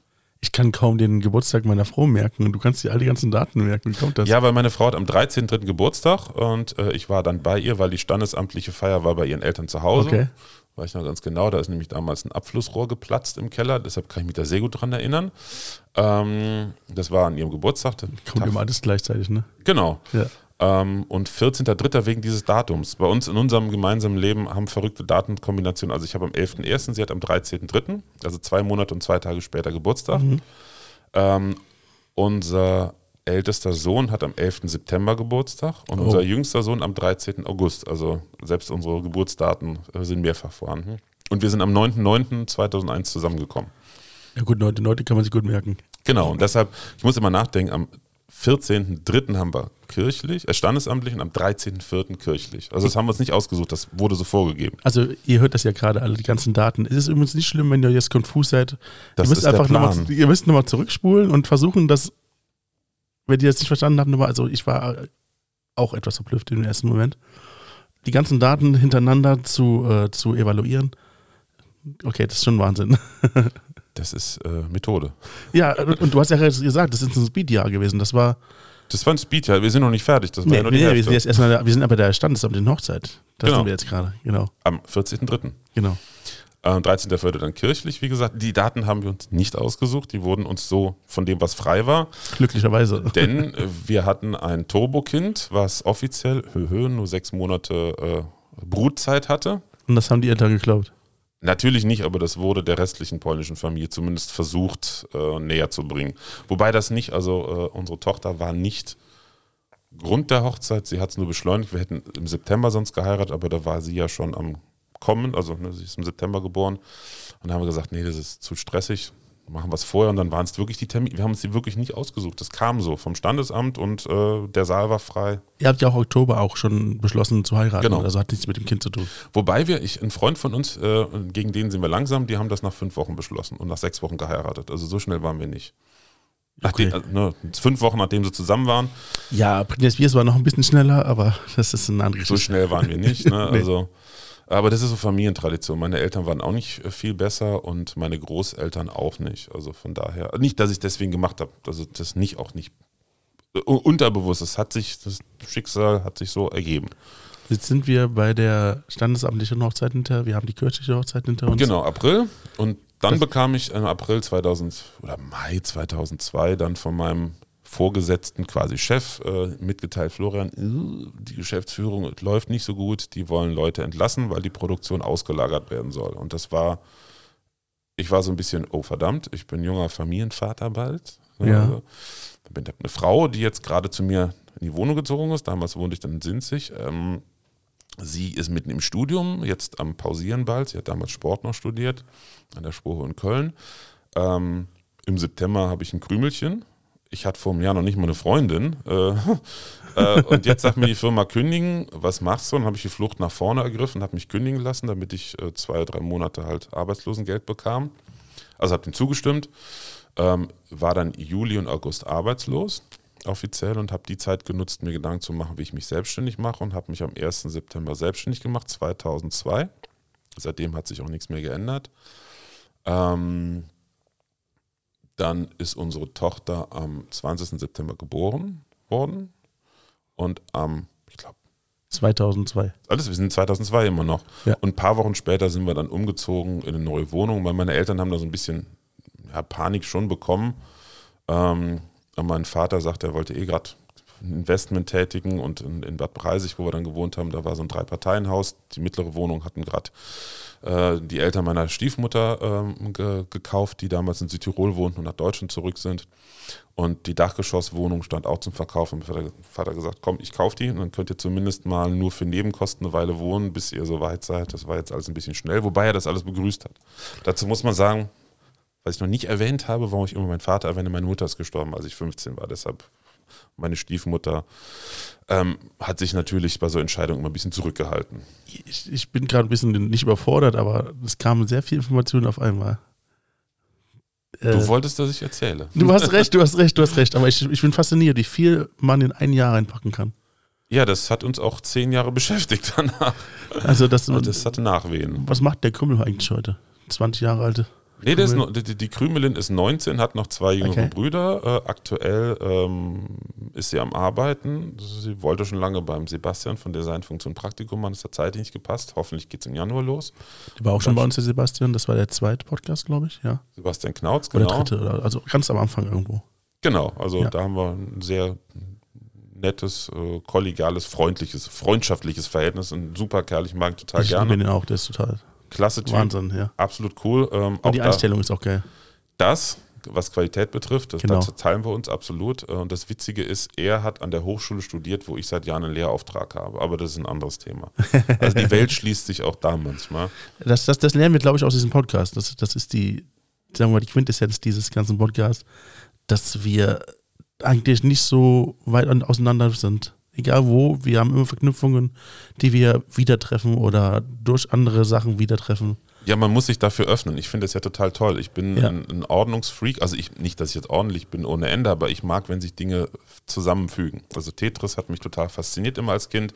Mich auch, ja. Ne, Und wenn es ums Autopacken ging, wenn wir auf Produktionen gefahren sind, ne, Equipment rein, dann habe ich auch immer Tetris gespielt. Und so finde ich das mit persönlichen Beziehungen. Ich gucke immer, welche Gemeinsamkeiten gibt es. Und ähm, später habe ich dann, als ich mich mit Verkauf und Vertrieb beschäftigt habe, gelernt, dass das eine wichtige Basis ist, um mit neuen Kontakten in, in, ähm, in näheren Kontakt zu kommen. Früher habe ich es immer intuitiv oder mache es immer noch intuitiv. Und dann stellt man halt fest, ach, man hat den, den gemeinsamen Bekannten und ich liebe halt Networking. Ja. Das ist so geordnetes Chaos, wenn man so will. Äh, ja, also, oder sagen wir aus einem Chaos, was nicht sichtbar ist, eine gewisse Ordnung zu machen. Genau. Eine Struktur. Genau. Ähm, ja. Wo waren wir stehen geblieben? Wir sind- Viele Informationen. Ja, ist wirklich, es ist Wahnsinn. Das Jahr ist fast zu Ende. Äh, da ist auch nicht mehr viel passiert, weil da hast du ja dann keine Energie mehr nach so einem Jahr. Also im Nee, also, also die zählen nochmal auf. Also du hast, äh, jetzt reden wir vom Oktober, ja. Wir haben angefangen mit Oktober, da hast, warte, September kam sie, Oktober hast du dann äh, kennengelernt. Nee, also kennengelernt persönlich im Juli 2001. Juli, okay. Im Anfang September 2001 zusammen. Im Oktober beschlossen wir heiraten. Richtig. Im Januar drauf, äh, ähm, nee, im, im, im März darauf haben wir Äh, standesamtlich. Im Januar erstmal verraten, dass das überhaupt genau, passiert ist. die Verlobung, Ja, genau, dann im März 2002 war Standesamt, im April 2002 war kirchlich, im Ja. Juli ähm, zum 1. Juli gekündigt, zwei Monate arbeitslos, 1. September 2002 selbstständig gemacht, 20. September kam unsere Tochter und zum 1. Oktober in die neue Wohnung gezogen. Als wir dann in die Wohnung gezogen sind, die meine Eltern ähm, damals für uns gekauft haben, war sie natürlich beteiligt. Ihre Eltern wohnten unter uns, was natürlich auch toll war, weil dann unsere Kinder quasi ihre Urgroßeltern im Haus hatten, ähm, was für die beim Aufwachsen auch schön war, denn ähm, wir haben zwar in dem Jahr erstmal pausiert, aber ähm, meine Frau war dann so begeistert von unserer Tochter, als sie klein war und meinte dann auch noch so einen zweiten kleinen Krümel, das fand ich dann auch toll. Und äh, im Jahr 2003, und zwar im, am 11. September 2003, ist dann unser Sohn, unser ältester Sohn Max auf die Welt gekommen. Ähm, also unsere zwei Großen sind noch nicht mal ein Jahr auseinander. Das ist faszinierend. Ich, ich, ich liebe, wie du erzählst. Ja, das ist der helle Wahnsinn. Ja, ist also es im auch. Nachhinein. Ne? Also das, Was sag- alles passiert ist innerhalb eines Jahres. Ich meine, das sind Ereignisse, die, die, die passen in dein Leben. Ja gut, die Energie ziehst du dann die Jahre hinterher, musst du dann wieder aufbauen. Also wir Ja. haben wirklich zehn Jahre, hat uns das ähm, nicht negativ beeinflusst, aber du merkst irgendwann, ähm, wenn du gewisse Dinge nicht klärst, fliegen sie dir um die Ohren, das ist dann auch passiert.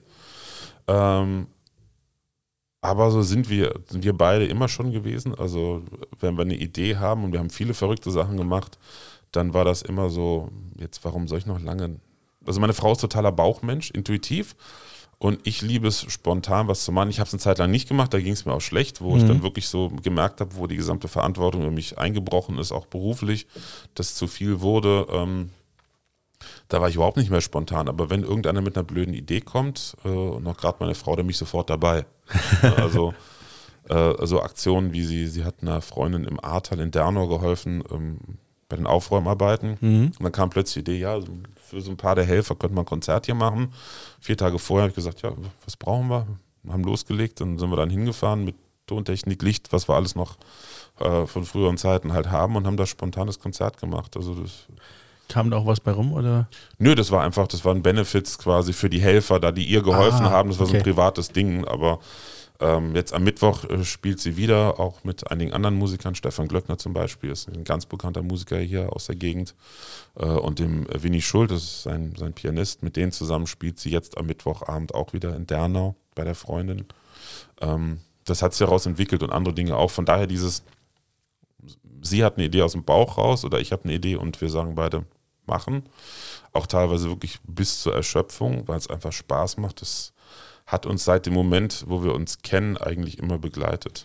Perfekter Übergang. Wir sind jetzt bei dem Zeitpunkt, wo du dich entschieden hast, von der Firma wegzugehen. Du hast dich, äh, du hast gekündigt.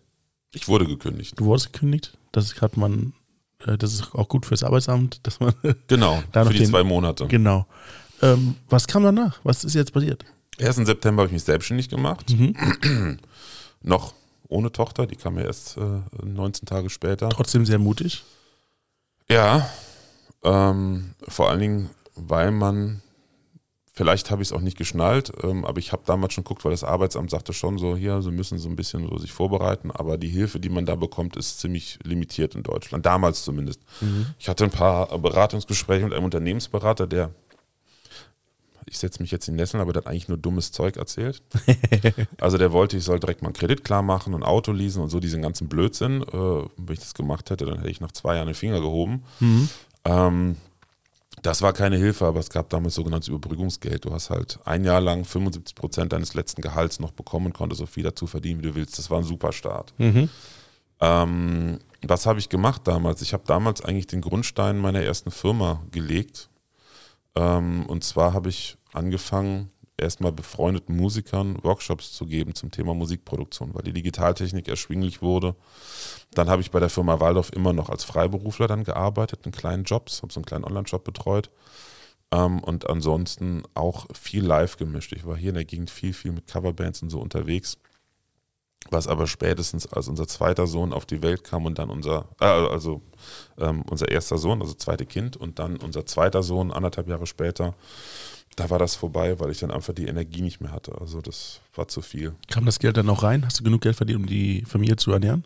Die Familie konnte ich ernähren, definitiv. Also es blieb da nie was übrig, groß mit Rücklagen mhm. und sonst was. Aber ähm, die Familie konnte ich immer ernähren, ja, definitiv schon. Es ist nur, ich bin halt, seitdem ich 23 bin, viele Jahre über meine Leistungsgrenzen, auch körperlich hinausgegangen. Mhm.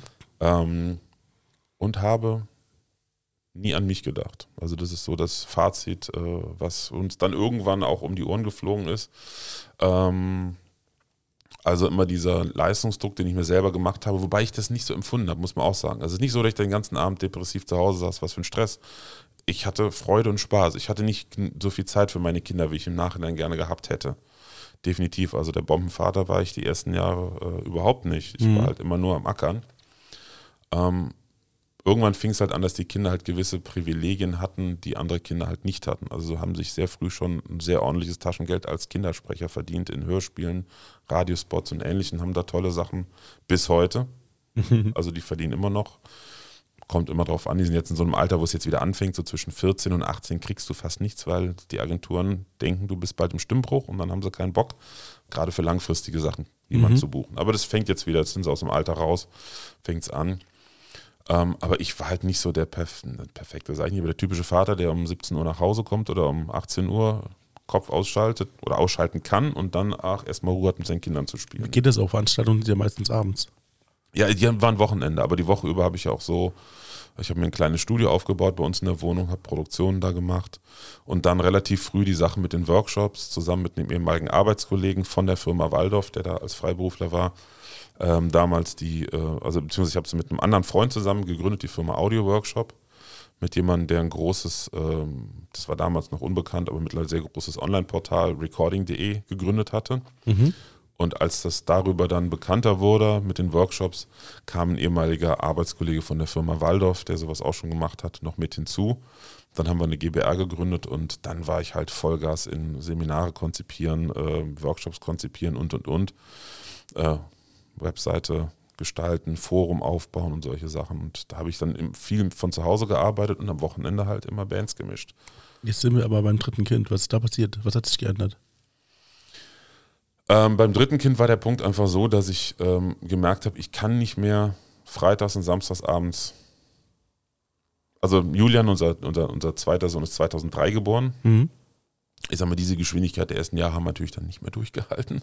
Äh, also generell so, seitdem ähm, habe ich vieles entwickelt und 2003 kam Julian und da habe ich dann gemerkt, ich kann nicht mehr, also rein körperlich nicht mehr, freitagsabends ein Konzert mischen, samstags über ein Seminar halten, samstagsabends bis nachts um 3 Uhr auf ein Konzert sein, Sonntagsseminar halten und Montag noch ein Privatworkshop, was ich auch damals schon öfters gemacht habe, weil hm. Montagabend konnte du mich nur noch abkratzen. Selbst und ständig. Ähm, und ähm, so, solche Wochenenden hatte ich halt öfters mal. Dann habe ich irgendwann entschieden, ich konzentriere mich jetzt voll auf die Workshop-Geschichte.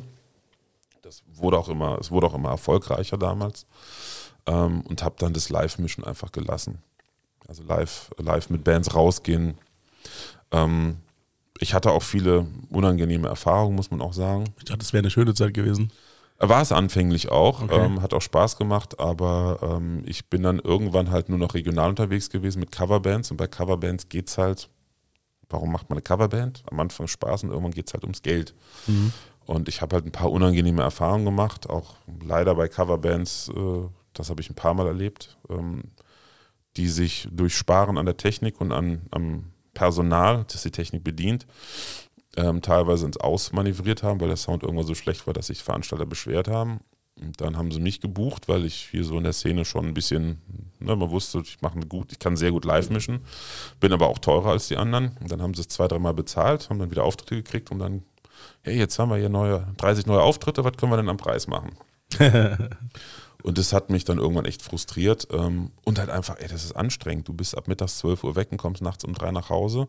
Ich habe zwar sehr früh, und das ist das, was ich eben meinte, dadurch, dass ich mich so früh schon mit der Technik beschäftigt habe und nicht erst im Studium damit angefangen habe, hatte ich einen gewissen Wissens- und Erfahrungsvorsprung, sodass mhm. ich mit 24 schon nach zwei, auf, zwei Konzerten bewiesen habe, hör mal, wenn ich mische, dann klingt das gut. Ne? Also ne, da habe ich eine gewisse, ein gewisses äh, Know-how und Können, dass ich ganz früh nur Kofferjobs gemacht habe. Kofferjob heißt, die Anlage steht, du kommst mit deinem Koffer mit äh, Kopfhörer und Zubehör, kommst du hin, machst den Soundcheck mit der Band vor dem Konzert und mischst das Konzert und nach dem Konzert Kabel wickeln, Mikrofone wegräumen, aber nicht Boxen schleppen.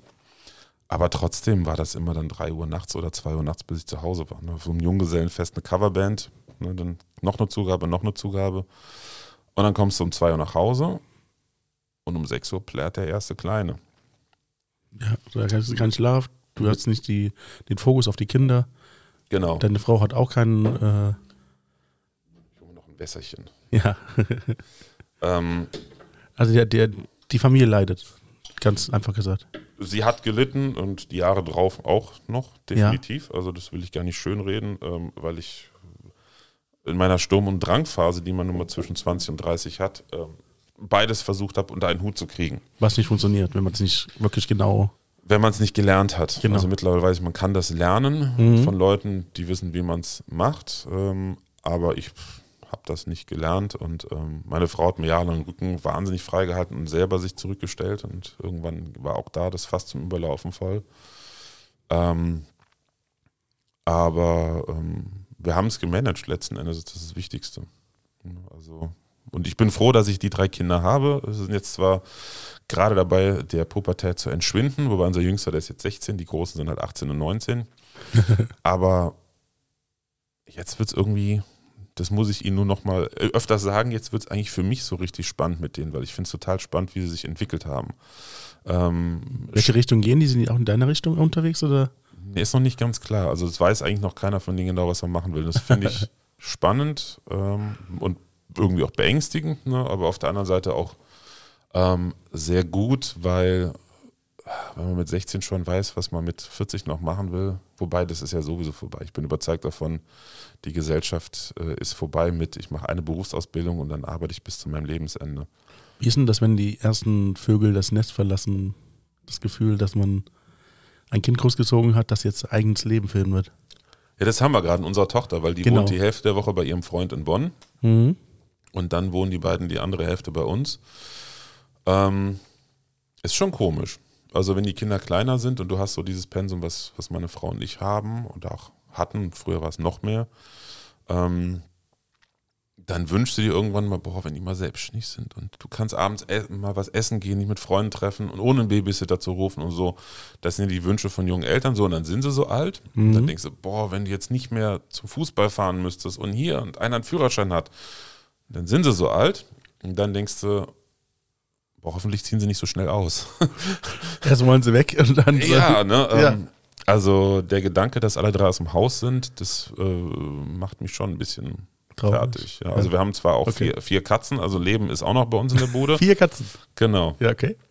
Ähm, und es gibt die, natürlich jeden Tag die Diskussion, wer die Katzenklos macht, obwohl alles geregelt ist, aber dafür hat man ja Kinder, dass diskutiert wird. Man war ja, ich war selber nicht besser. ich weiß nur jetzt, dass es idiotisch ist, weil die einzigen, die darunter leiden, sind die, die nichts dafür können, die Katzen. Ähm, aber es ist trotzdem komisch, wenn sie dann mal alle ausgeflogen sind, wie das manchmal ist am Wochenende. Du bist, mhm. meine Frau ist dann auch gerade irgendwie was anderes machen. Du bist ganz allein im großen Haus und denkst dir, hm, hast du immer von geträumt, was machst du jetzt mit der ganzen Freizeit? Ne? Der Ruhe, das kenne ich halt nicht. Ne? Also Zeit für mich, das kenne ich äh, seit 20 Jahren nicht. Also das ist, ich habe es vor ein paar Jahren mal angefangen, mich zu beschäftigen. Dieses Konzept ist dir nicht klar. Ja, dazu muss man sagen, dass ich mein Hobby zum Beruf gemacht habe, zum Teil. Ja. Und dann ist es ja eh schwer zu trennen. Ne? Also wir haben häufig die Situation, die Kinder sind nicht da samstags, es sind keine Termine und dann sitzen wir zu Hause und meine Frau wird nervös und sagt, ach, weißt du was, lass uns in die Firma gehen. Dann ich, dachte, sie, ich dachte, das läuft auf Netflix hinaus. Nee, ach, das ist ja Zeitverschwendung. Das machen wir dann abends zum Einschlafen vielleicht. Okay. Also abends mal so zum Gehirn völlig frei pusten. Ähm, aber es ist dann, wenn dann in der Firma kein Tagesgeschäft ist, kann sie sich voll auf ihr Songwriting, also sie hat ein eigenes Studio, also wir haben zwei Tonstudios bei uns, eins ist ihrs.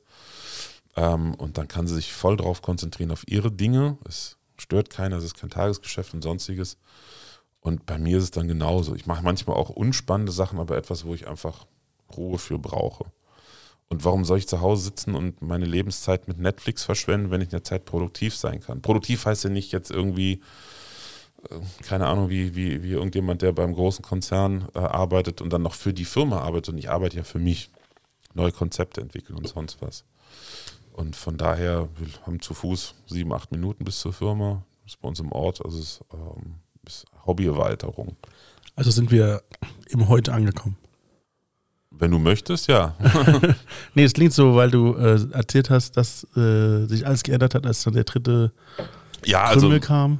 Alles nicht. Es hat sich nur geändert, dass ich halt nicht mehr mit Bands auf Tour gegangen bin, sondern gesagt habe, ich mache jetzt einen Cut. Ähm, oder ich bin noch nicht mehr Live-Mission gegangen. Ich konzentriere mich voll auf meine Workshop-Tätigkeit, meine damalige Firma Audio Workshop. Und ähm, dann hatte ich auch keine Wochenenden, weil kontinuierlich jedes Wochenende Seminare waren. Daraus entwickelten sich dann auch Kooperationen mit anderen Einrichtungen. Hat sich da auch dann dieses Persönlichkeitsentwicklungsthema bei dir entwickelt? Nee, das kam erst, als bei uns alles zusammengebrochen ist. Zusammengebrochen? Ja, große Lebens- und Beziehungskrise. Das, wie gesagt, die, die, die, die Geschwindigkeit holte ich ja irgendwann mal ein. Was hat dich eingeholt? Äh, mich eigentlich gar nicht, sondern eher meine Frau, weil die halt mir jahrelang den Rücken freigehalten hat, äh, damit ich die Familie ernähren kann und in gewisser Weise mich entfalten konnte, wobei ähm, gewisse Dinge, die ich eigentlich gerne zur Entfaltung gemacht hätte, konnte ich halt nicht machen, weil ich nur meine Familie hatte, wobei ich da auch nicht traurig bin, weil wäre ich mit hundertprozentigem Einsatz in die Musikbranche gegangen, wäre ich heute nicht glücklich. Und deshalb war alles gut so, wie es ist. Aber sie hat ihr Studium abgebrochen, ihr Sportstudium, ähm, was ihr später auch bewusst wurde, was sie auch gar nicht wollte so richtig. War mhm. natürlich auch so ein bisschen von zu Hause aus. Die Eltern hätten gerne gehabt, sie macht Studium fertig. Aber Sport war eh die zweite Wahl bei ihr. Ähm, ja, und äh, dann hat sie quasi die Reißleine gezogen, also gesagt, so geht es nicht weiter. Ne? Du bist ich, ich, durch die berufliche Situation, verschiedene Sachen wurde ich auch immer äh, ungenießbarer bis depressiv, weil ich einfach gesehen habe, in dieser Branche, Musikbranche, mit dem, was ich mache, da ist keine Zukunft drin. Mhm. Ähm, die Teilnehmer meiner Workshops wurden vermehrt, waren Hobbymusiker, kein, ist ja kein unangenehmer Menschen, aber die sind nur bereit, bis zu einem gewissen Punkt äh, ne, zu bezahlen. Ich selber habe mich äh, kontinuierlich weitergebildet, äh, auch wirklich aktiv, viel gelesen, viel gearbeitet. Und irgendwann ähm, ging es halt immer weiter auseinander. So mein eigenes Wissens- und Erfahrungslevel, das, was die Kunden eigentlich haben wollten und gleichzeitig die Firmen, für die wir gearbeitet haben, Plattenfirmen und so, die haben die Budgets immer weiter runtergeschraubt.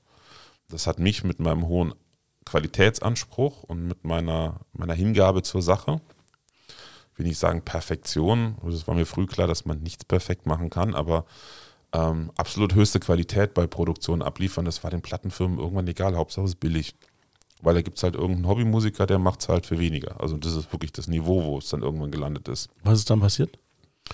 Ähm, ja, wir hatten eine Lebenskrise, eine Beziehungskrise. Sie hat dann okay. wirklich äh, gesagt, so nicht weiter. Und äh, ich glaube, weiß nicht, ob wir noch eine gemeinsame Zukunft haben. Das hat sich dann wirklich mit Aufs und Abs über zwei, drei Jahre gezogen.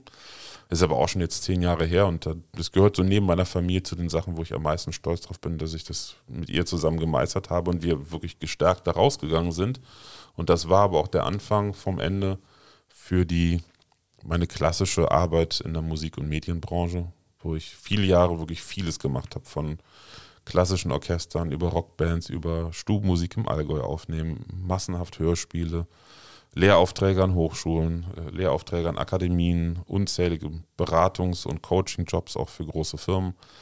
Ähm, und ich gesagt habe, ich möchte eine andere Zukunft haben, die halt nicht so viel Einsatz fordert und immer weiter sinkende Budgets. Ne? Also Was macht man denn dann?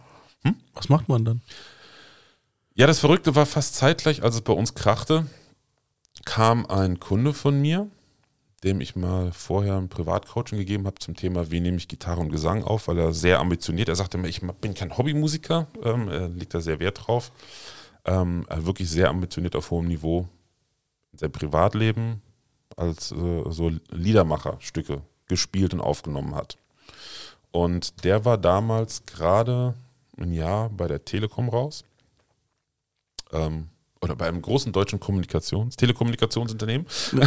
Nein, ist ja, ist ja nichts Schlimmes. Nee. Und er war viele Jahre lang Trainer bei der Telekom und ja. jahrelang auch äh, Leiter der Telekom Trainingsabteilung. Und er mhm. hat sich damals selbstständig gemacht Ähm, was ich nicht wusste zwischenzeitlich und äh, kommt eigentlich aus der Elektrotechnik von seiner Ausbildung her und hat ein Verfahren entwickelt damals, wie man live äh, Trainingsvideos produzieren kann mit mehreren Kameras, einen Live-Schnitt machen kann, wie, eine, wie ein Tagesschaustudio, haben wir immer gesagt, Ah, mit einem, mit einem okay. Greenscreen.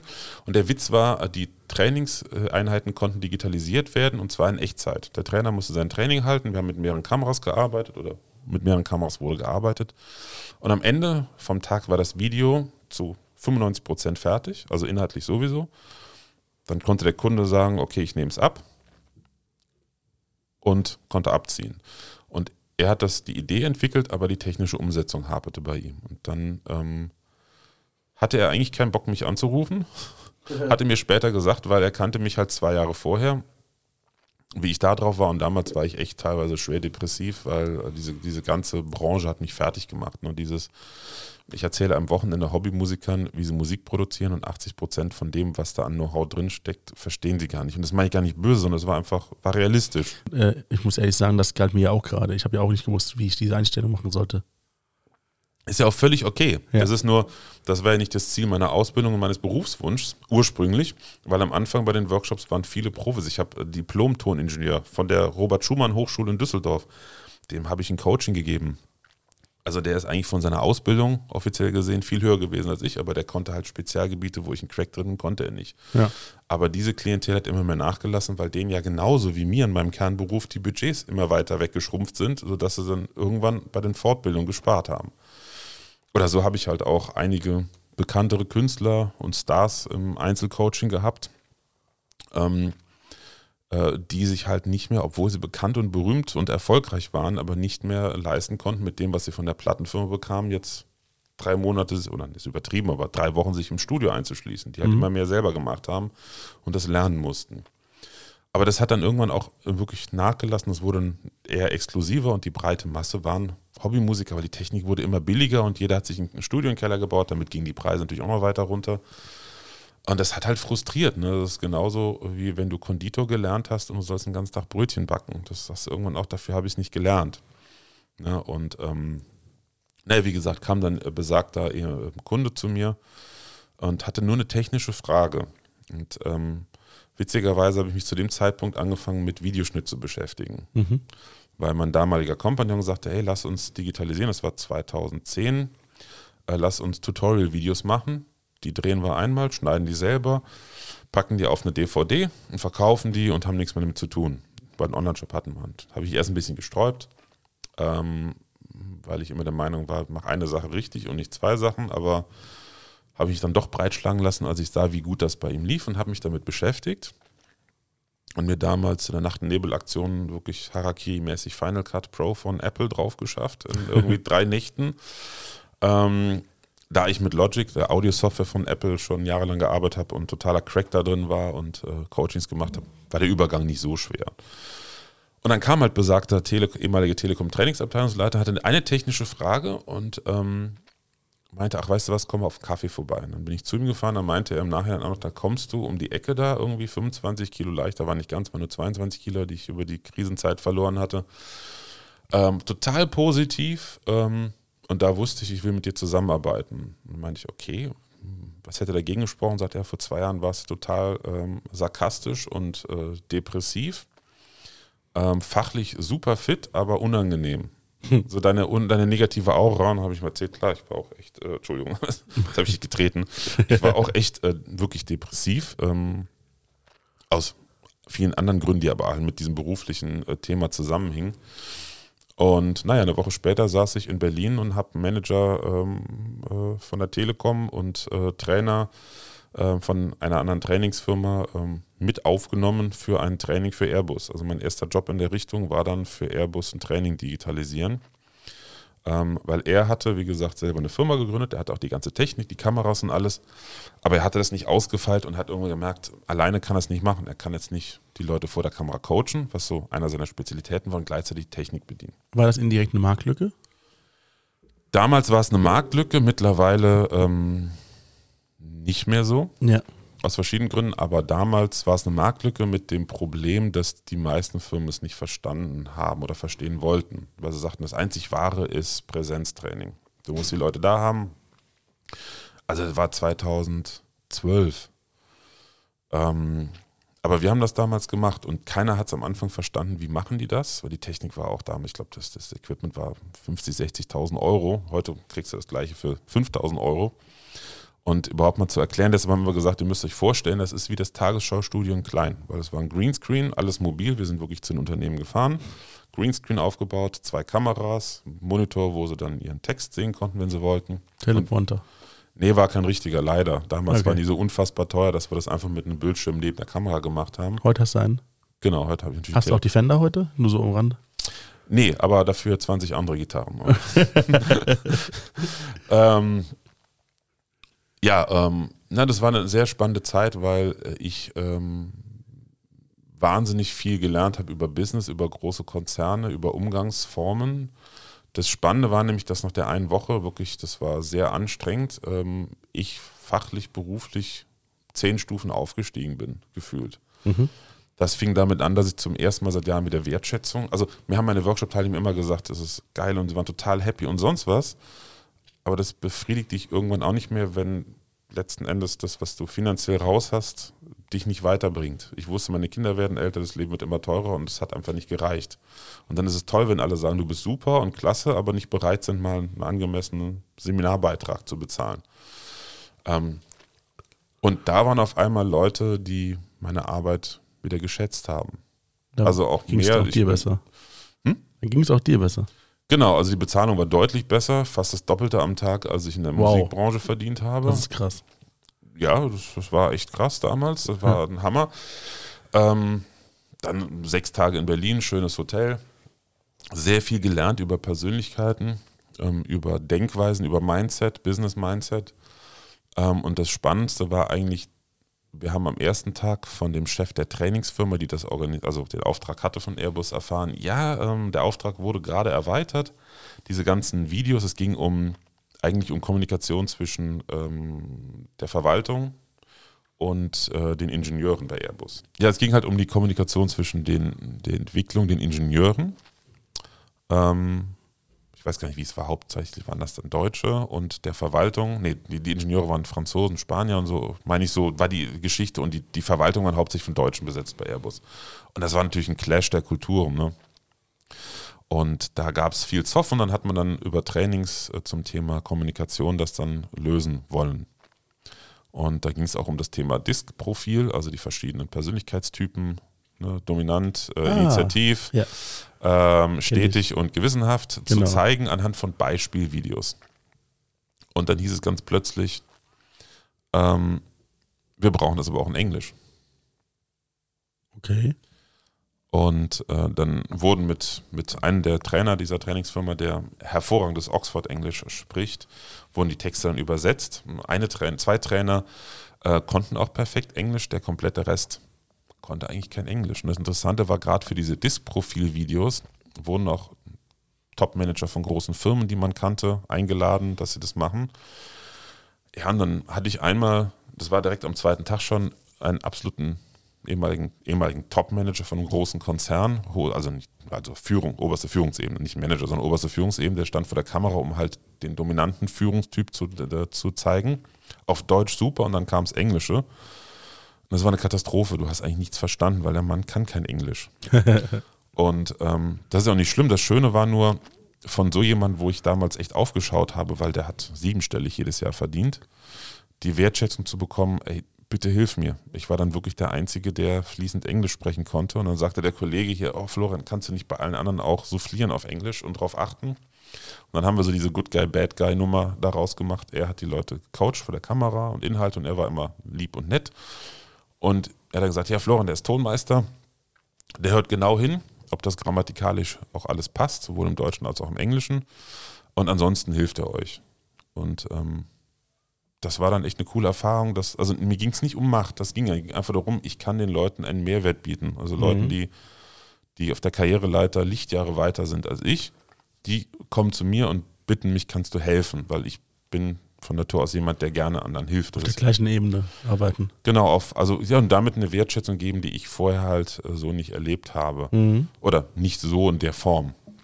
Ja, und dann haben wir angefangen, meine Frau, ähm, bei uns waren die Kinder gerade aus dem Gröbsten raus, die hat dann fast zum, zum Zeit, selben Zeitpunkt angefangen zu studieren nochmal. Die war auch auf der SAE in Köln. Die hat ähm, Digital Video VFX, also digitale Filmproduktion, studiert. Danke. Bitte. Ähm, womit wir uns dann perfekt mit Video und Audio ergänzt haben dann natürlich. Und so haben wir dann viele Jahre für diese Trainingsfirma ähm, dann für Unternehmen, ja, Vodafone, Telekom, McDonalds, Kaspersky. Designfunktion. Nee, Designfunktion nicht. Nee, nee, nee, nee, für die haben wir nicht gearbeitet. Ähm, Okay. Also haben wir schon, aber nicht damals.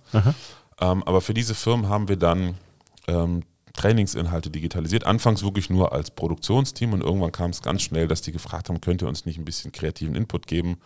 Und dann waren wir auch in der konzeptionellen Arbeit, vor allen Dingen meine Frau, die dann wirklich mit den Trainern die äh, Konzeptionen gemacht hat für das Video, sehr viel kreativen Input reingegeben hat, war mega erfolgreich, gerade bei der Telekom.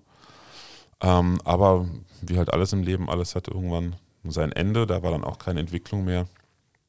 Und dann haben wir ähm, 2018 beschlossen, dass wir da oder 19 beschlossen, dass wir mit der Trainingsfirma halt nicht mehr weitermachen möchten, ähm, weil wir uns halt weiterentwickeln wollten auch.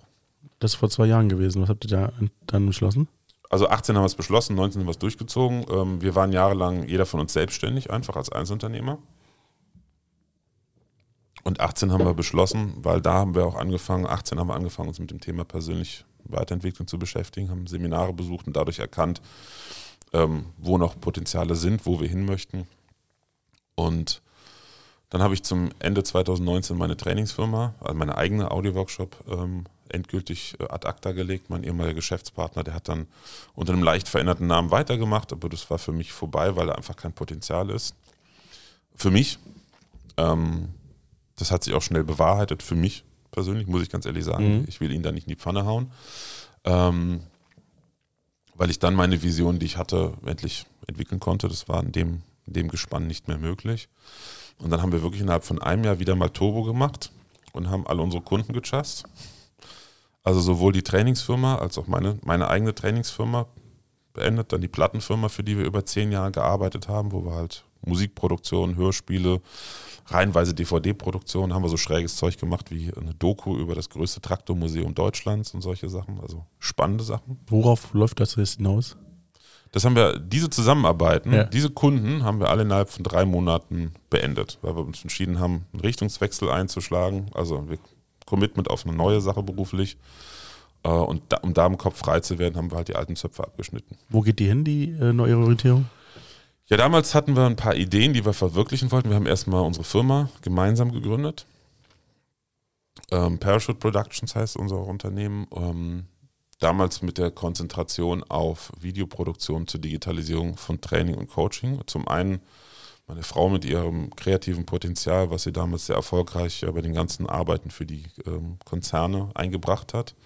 Und ich mit meiner damals schon 16-jährigen äh, Erfahrung als Fachdozent, als Trainer ähm, und äh, Lehrbeauftragter. Und ähm, dann haben wir uns auch schon mit beschäftigt, welche Möglichkeiten gibt es, um Wissen zu digitalisieren, in welcher Form. Ähm, und dann kam ja halt Corona. Und dann haben wir uns voll auf das Thema, wir haben immer noch viel Videoproduktion gemacht, aber dann Mhm. haben wir uns voll auf das Thema konzentriert. Dann kamen auch innerhalb von einem Jahr die Angestellten dazu, weil das so ähm, zugenommen hat. Und dann habe ich letztes Jahr, ähm, als Corona kam, haben wir uns zusammengesetzt und gesagt, rausfahren wird jetzt schwierig. Ne? Also uns lässt kein Unternehmen mehr rein. Ähm, aber wir wissen, dass die, die ganze Fortbildung in Deutschland im Mittelalter steckt, was Digitalisierung betrifft. Ist übrigens jetzt nicht viel weiter. Man denkt immer, hey, jetzt haben es alle verstanden. Es ist immer noch in den Kinderschuhen. Man kann noch viel machen. Hätte man nicht gedacht, ne? Ja, also es ist teilweise katastrophal, auch bei großen Firmen. Ähm, und dann haben wir unser Brand Webinar Profi ähm, gestartet, also wirklich aus der Hüfte geschossen und gesagt, die Trainer, wir haben es ja von der Trainingsfirma, wo wir noch ein bisschen Kontakt hatten, mitbekommen, die haben von heute auf morgen über 90 Prozent ihrer Aufträge verloren. Mhm. Ähm, waren nicht darauf vorbereitet und ähm, haben gesagt, dann bieten wir dann Möglichkeiten, haben dann halt von heute auf morgen diese, diese Marke Webinar Profi ins Leben gerufen und mit Inhalten gefüllt.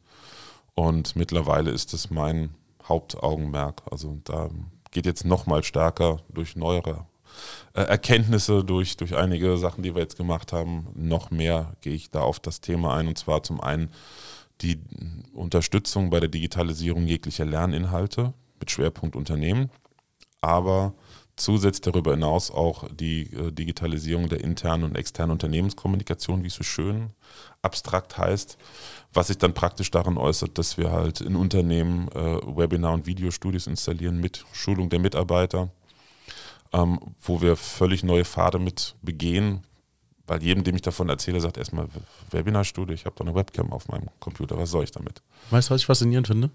Du hast angefangen, ich meine, du bist damals in diese ähm, Uni gekommen, hast dieses, diesen Raum gesehen in der einen Stunde, die du hattest, um das zu betrachten. Warst fasziniert von diesen ganzen Geräten, die du vielleicht in der Zukunft erst, ach, in der nahen Zukunft nicht anfassen dürftest, weil die nicht dir gehören, sondern nur in diesem Studium benutzen darfst. Hast vorher Praktika gehabt, wo du alles lernen konntest, wo du alles gesehen hast, aber nie diese Dinge anfassen durftest oder vielleicht mal betrachten zumindest. Nach Feierabend, ja. Ja, nach Feierabend, wenn du Glück hattest, ähm, war jemand da, der hat mit dir dann, oder du konntest ein bisschen rumspielen. Du hast alles Zeit da reingesetzt und das war alles so analog. Dann hast du dich in diesen ganzen Prozess, den du gemacht hast, im Grunde auch der, dem Entwicklungsprozess, Entwicklungsprozess der ganzen äh, Branche angepasst. Genau, also ich habe total hardcore wirklich innerhalb kürzer Zeit digital gelernt Genau. und Leute darin geschult und tagtäglich immer guckt, was gibt es Neues, um immer up to date zu sein. Mit dem gleichen Elan, den du damals auch in Genau. die äh, Ausbildung gesteckt hast. Genau. Das heißt, du hast dich immer dem angepasst, was auch gerade gefragt ist, weil sonst kämpfst du ja auch nicht zurecht. Ich habe mich in meinem beruflichen Leben fünf bis sechs Mal neu erfinden dürfen. Und müssen. Müssen, ja, aber müssen ist so ein böses Wort. Wie Ja. sollen. ja, da, da hast du nicht unrecht. Das heißt, du hast im Grunde deine ganze Ent- Entwicklung immer auch an dem angepasst, was für dich und für deine Familie am besten ist. Genau. Es gab diese eine Krise, es gab dieses eine, ja, Speedjahr hast du gesagt, oder ähm, schnelles Jahr, Am Anfang, ja. genau. Dann gab es dieses Speedjahr im letzten Jahr, wo ihr dann die ganze Digitalisierung vorantreiben wolltet. Aber das habt ihr schon beschlossen, bevor Corona überhaupt kam. Genau. Und das ist einfach im Grunde so Win-Win-Situation nach dem Motto, ja, okay, lass mal was machen, vielleicht kommt es ja gut an. Oh, jetzt müssen alle das so machen, also Genau. kommt es noch besser an. Also wir haben das Riesenglück, A, dass wir die Zusammenarbeit mit der Trainingsfirma schon ein Jahr vorher beendet haben, aus ganz anderen Gründen, weil zum Tag X, als hieß, der erste Lockdown kommt, wären unsere kompletten Aufträge mit denen weg gewesen. Und wir haben damals viel, viel für, sie, für diese Firma gearbeitet. Ähm, genauso mit meiner eigenen damaligen alten Firma Audio Workshop. Ähm, es ging ja keine Seminare mehr von heute auf morgen. Nee. Ne? Gar nichts mehr. Und zwar lange Zeit. Und die dritte im Bund, die Plattenfirma, ähm, die haben es natürlich auch gespürt. Also da gingen eh schon die Budgets irgendwann so niedrig runter, dass ich gesagt habe, das geht, das geht einfach nicht mehr. Ich kann jetzt hier nicht irgendwie Zeit verschenken. Und äh, die Branche hat es ja extrem getroffen, Oh ja. die ganze Musikbranche. Und wir waren eigentlich mit unseren Entscheidungen ein Jahr voraus. Und ich habe echt, boah, ich war so glücklich. Also glücklich, dass wir die Entscheidung ein Jahr vorher getroffen haben und schon neu aufgestellt hatten und so, strukt so flexible Strukturen hatten, auch wenn es nicht so war, wie ich es mir gewünscht hätte. Ähm, ich hätte gerne das Produkt schon fertig gehabt. Die ursprüngliche Idee, und deshalb sprach ich eben über das Thema Podcast, die ursprüngliche Idee war ein Podcast-Profi, nicht Webinar-Profi, weil Podcasts für Unternehmen interessant waren, aber das Thema Online-Kommunikation über Video ist viel, viel wichtiger geworden. Also jetzt bei Unternehmen erstmal. Podcast ist ein Luxusproblem. Unternehmenspodcast ist für die meisten, ehrlich gesagt, ein Luxusproblem. Die müssen das Tagesgeschäft digitalisieren erstmal. Ähm, aber die Strukturen für podcastprofi.de, die Domain habe ich zum Glück immer noch gesichert, äh, die, die waren gelegt und wir mussten einfach den inhaltlichen Schwerpunkt ändern. Wir haben auch viel Lehrgeld bezahlt, weil wir uns vorher nie mit dem Thema Online-Marketing, Aufbau äh, von Online-Produkten so beschäftigt haben. Aber das ist jetzt innerhalb von zwei Jahren unser Hauptgeschäft geworden. Finde ich faszinierend. Ja, ich finde es auch spannend, weil ich hatte lange Zeit echt so dieses Thema, wir haben so vieles gemacht, was machst du eigentlich? Und mittlerweile weiß ich, das ist mein Ding. Ähm, ich bin gerade dabei, kurz vorm Launch äh, meiner neuen Online-Akademie. Mhm. Das wird im Dezember sein. Wir haben dieses Jahr mehrere Mentoring-Programme gemacht, wo wir immer zehn Trainer, Coaches, Berater, Beraterinnen ähm, drei Monate begleitet haben äh, in intensiven Betreuung halt zum Thema, wie baut ihr euch ein professionelles, also wir reden nicht von High-End, also nicht ein Fernsehstudio, aber ein professionelles Webinar-Studios mit zwei, drei Kameras, wo ihr nahtlos zwischen Kameras umschalten könnt, auf Laptop, wo die Präsentation ist, wo ihr einen professionellen Ton habt, das alles drin. Und alles live. Alles live, kannst du noch aufzeichnen. Also diese ganzen Themen, die ganzen Ideen, die kreativen Ideen aus unserer Erfahrung, Mehrfachverwertung von Inhalten, alle solche Dinge fließen da halt rein. Also es ist wirklich das Gefühl, dass jetzt mal so die gesammelte Erfahrung der 20 Jahre, technisch, produktionstechnisch, Lehr- und Schulungserfahrung, konzeptionelle Arbeit, sich jetzt auch mal, sag ich mal, mit dem pekuniären Teil trifft. Also sprich, auf eine Branche trifft, wo ein Riesenbedarf ist ähm, und wo aber auch die Budgets da sind, diesen Bedarf zu, zu decken halt. Ne? Wie am Ende immer alles zusammenkommt, wie sich alles bündelt. Genau. Das ist faszinierend. Das ist verrückt und zumal äh, es da halt auch jetzt nicht ein gigantisches Angebot gibt. Also die Kombination auf der einen Seite das technische Know-how, solche Studios zu konzipieren und auch einzurichten. Ähm, das mache ich nicht alleine natürlich, aber die Grundideen, die konzeptionelle Arbeit macht zum größten Teil ich und dann gehe ich mit einem unserer Mitarbeiter nochmal drüber, weil er auch den technischen Hintergrund hat, ähm, falls ich was vergesse. Und dann richten wir es halt ein aber dann auch noch um 20 Jahre Lehrerfahrung zu haben. Meine Frau hat auch viele Jahre mit mir zusammen Workshops gemacht, auch Video-Workshops. Also sie hat auch eine gewisse Lehrerfahrung damit reingebracht, ähm, wobei sie sich jetzt da wieder ein bisschen zurückzieht und auf ihre künstlerischen Sachen konzentriert. Ähm, und das in der Kombination, also zu wissen, ich kann das technisch konzipieren, ich kann das so ein Video-Webinar-Studio bauen, aber dann kann ich auch dem Unternehmen sagen, pass mal auf, ich lasse dich jetzt nicht alleine, sondern wir schulen eure Mitarbeiter, mhm. dass das Unternehmen in entweder, wenn es nur um Webinare geht, innerhalb von zwei Tagen komplett autark ist, weil jegliche Problemlösung kann ich online machen, über, über Teamview oder über Zoom. Ähm, oder wenn ein Unternehmen weitergeht und verstanden hat, dass das eigentlich das Tor zur Zukunft ist, weil man kann das Support-Aufkommen, zum Beispiel Telefonsupport, kann man total verschlanken, weil du einfach für Standardsituationen Videos drehst in deinem eigenen Studio. Du drehst Videos für die ganzen Social Media Inhalte. Du machst einmal die Woche einen Livestream auf LinkedIn, um deine Kunden anzusprechen, streamst gleichzeitig auf YouTube, Facebook, machst daraus ein Video, ist ja alles aufgezeichnet äh, und äh, schickst das an Kunden. Also du kannst auf einen Schlag so viel machen. Und ähm, diese Kombination, die Mitarbeiter, die dafür zuständig sein sollen, im Unternehmen auch dazu zu befähigen, dass sie unabhängig von uns sind, bis hin zum Videoschnitt. Ich glaube, diese Kombination ist ziemlich einmalig ähm, bedarf aber natürlich viel, viel äh, Kommunikation, das einem Unternehmen klar zu machen. Was erstmal nur, ich brauche nur eine Webcam. Und das ist eine weitere, Marktlücke, eine weitere Marktlücke, die du da erschlossen hast. Ja, wobei es, ich, ich, sehe es als Marktlücke definitiv, ich sehe es aber auch als, es ist Pionierarbeit. Ne? Ja. Es ist echt, also ich war letzte Woche auf einem, auf einem Vertriebsseminar, drei Tage, habe viele neue Kontakte gemacht, selber wieder vieles gelernt. Ähm, und auch festgestellt, es ist echt ein Produkt. Wenn die Leute es verstanden haben, geht der Mund auf und die Augen, Mensch, das sind ja Möglichkeiten ohne Ende. Aber es braucht ein bisschen Erklärung. Und sie reißen dir das Produkt aus der Hand. Mehr oder weniger, ja. Also ist natürlich, in dem Moment treffen sie keine Entscheidung, weil meistens sind es dann nicht die Geschäftsführer gewesen. Ähm, aber äh, zu verstehen, wir sind unabhängig und wir können in der Kommunikation nach außen, aber auch intern. Größere Firmen haben jetzt immer mehr das Problem, wie mir äh, von vielen Trainern erzählt wurde, dass halt so die Generation Babyboomer jetzt langsam in Ruhestand geht und damit natürlich auch ein großer Schub an Menschen aus dem Unternehmen weg sind, die viel Berufserfahrung, viel Wissen haben. Und das muss konserviert werden. Und das Thema Wissensmanagement ist da ganz weit vorne.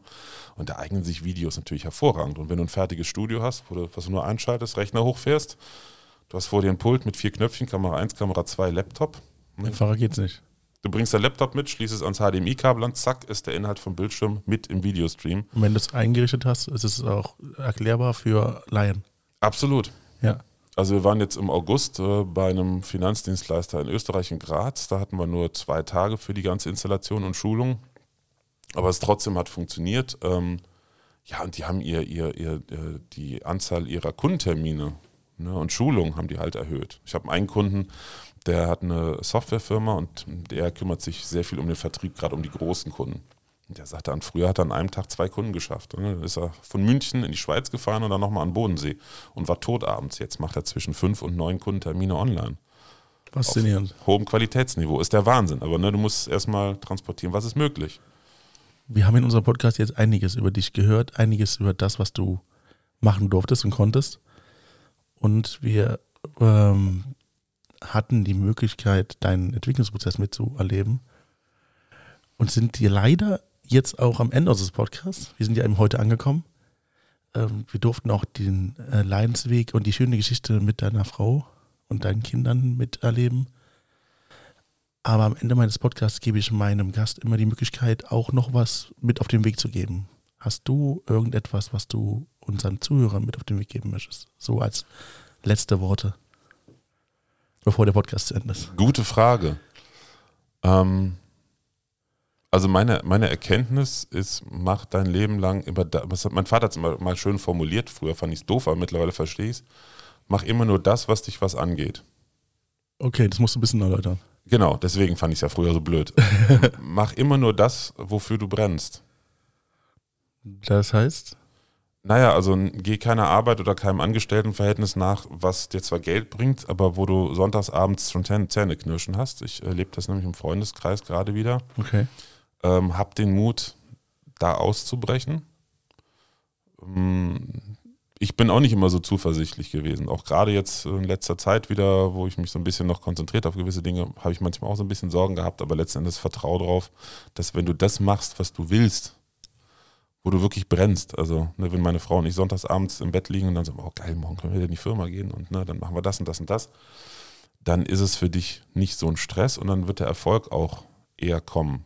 Und stattdessen, wenn du das nicht machst, habe ich leider viele Menschen kennengelernt, die daran kaputt gegangen sind, immer gegen, ihr, gegen ihre, ich sag mal, Lebensaufgabe zu arbeiten.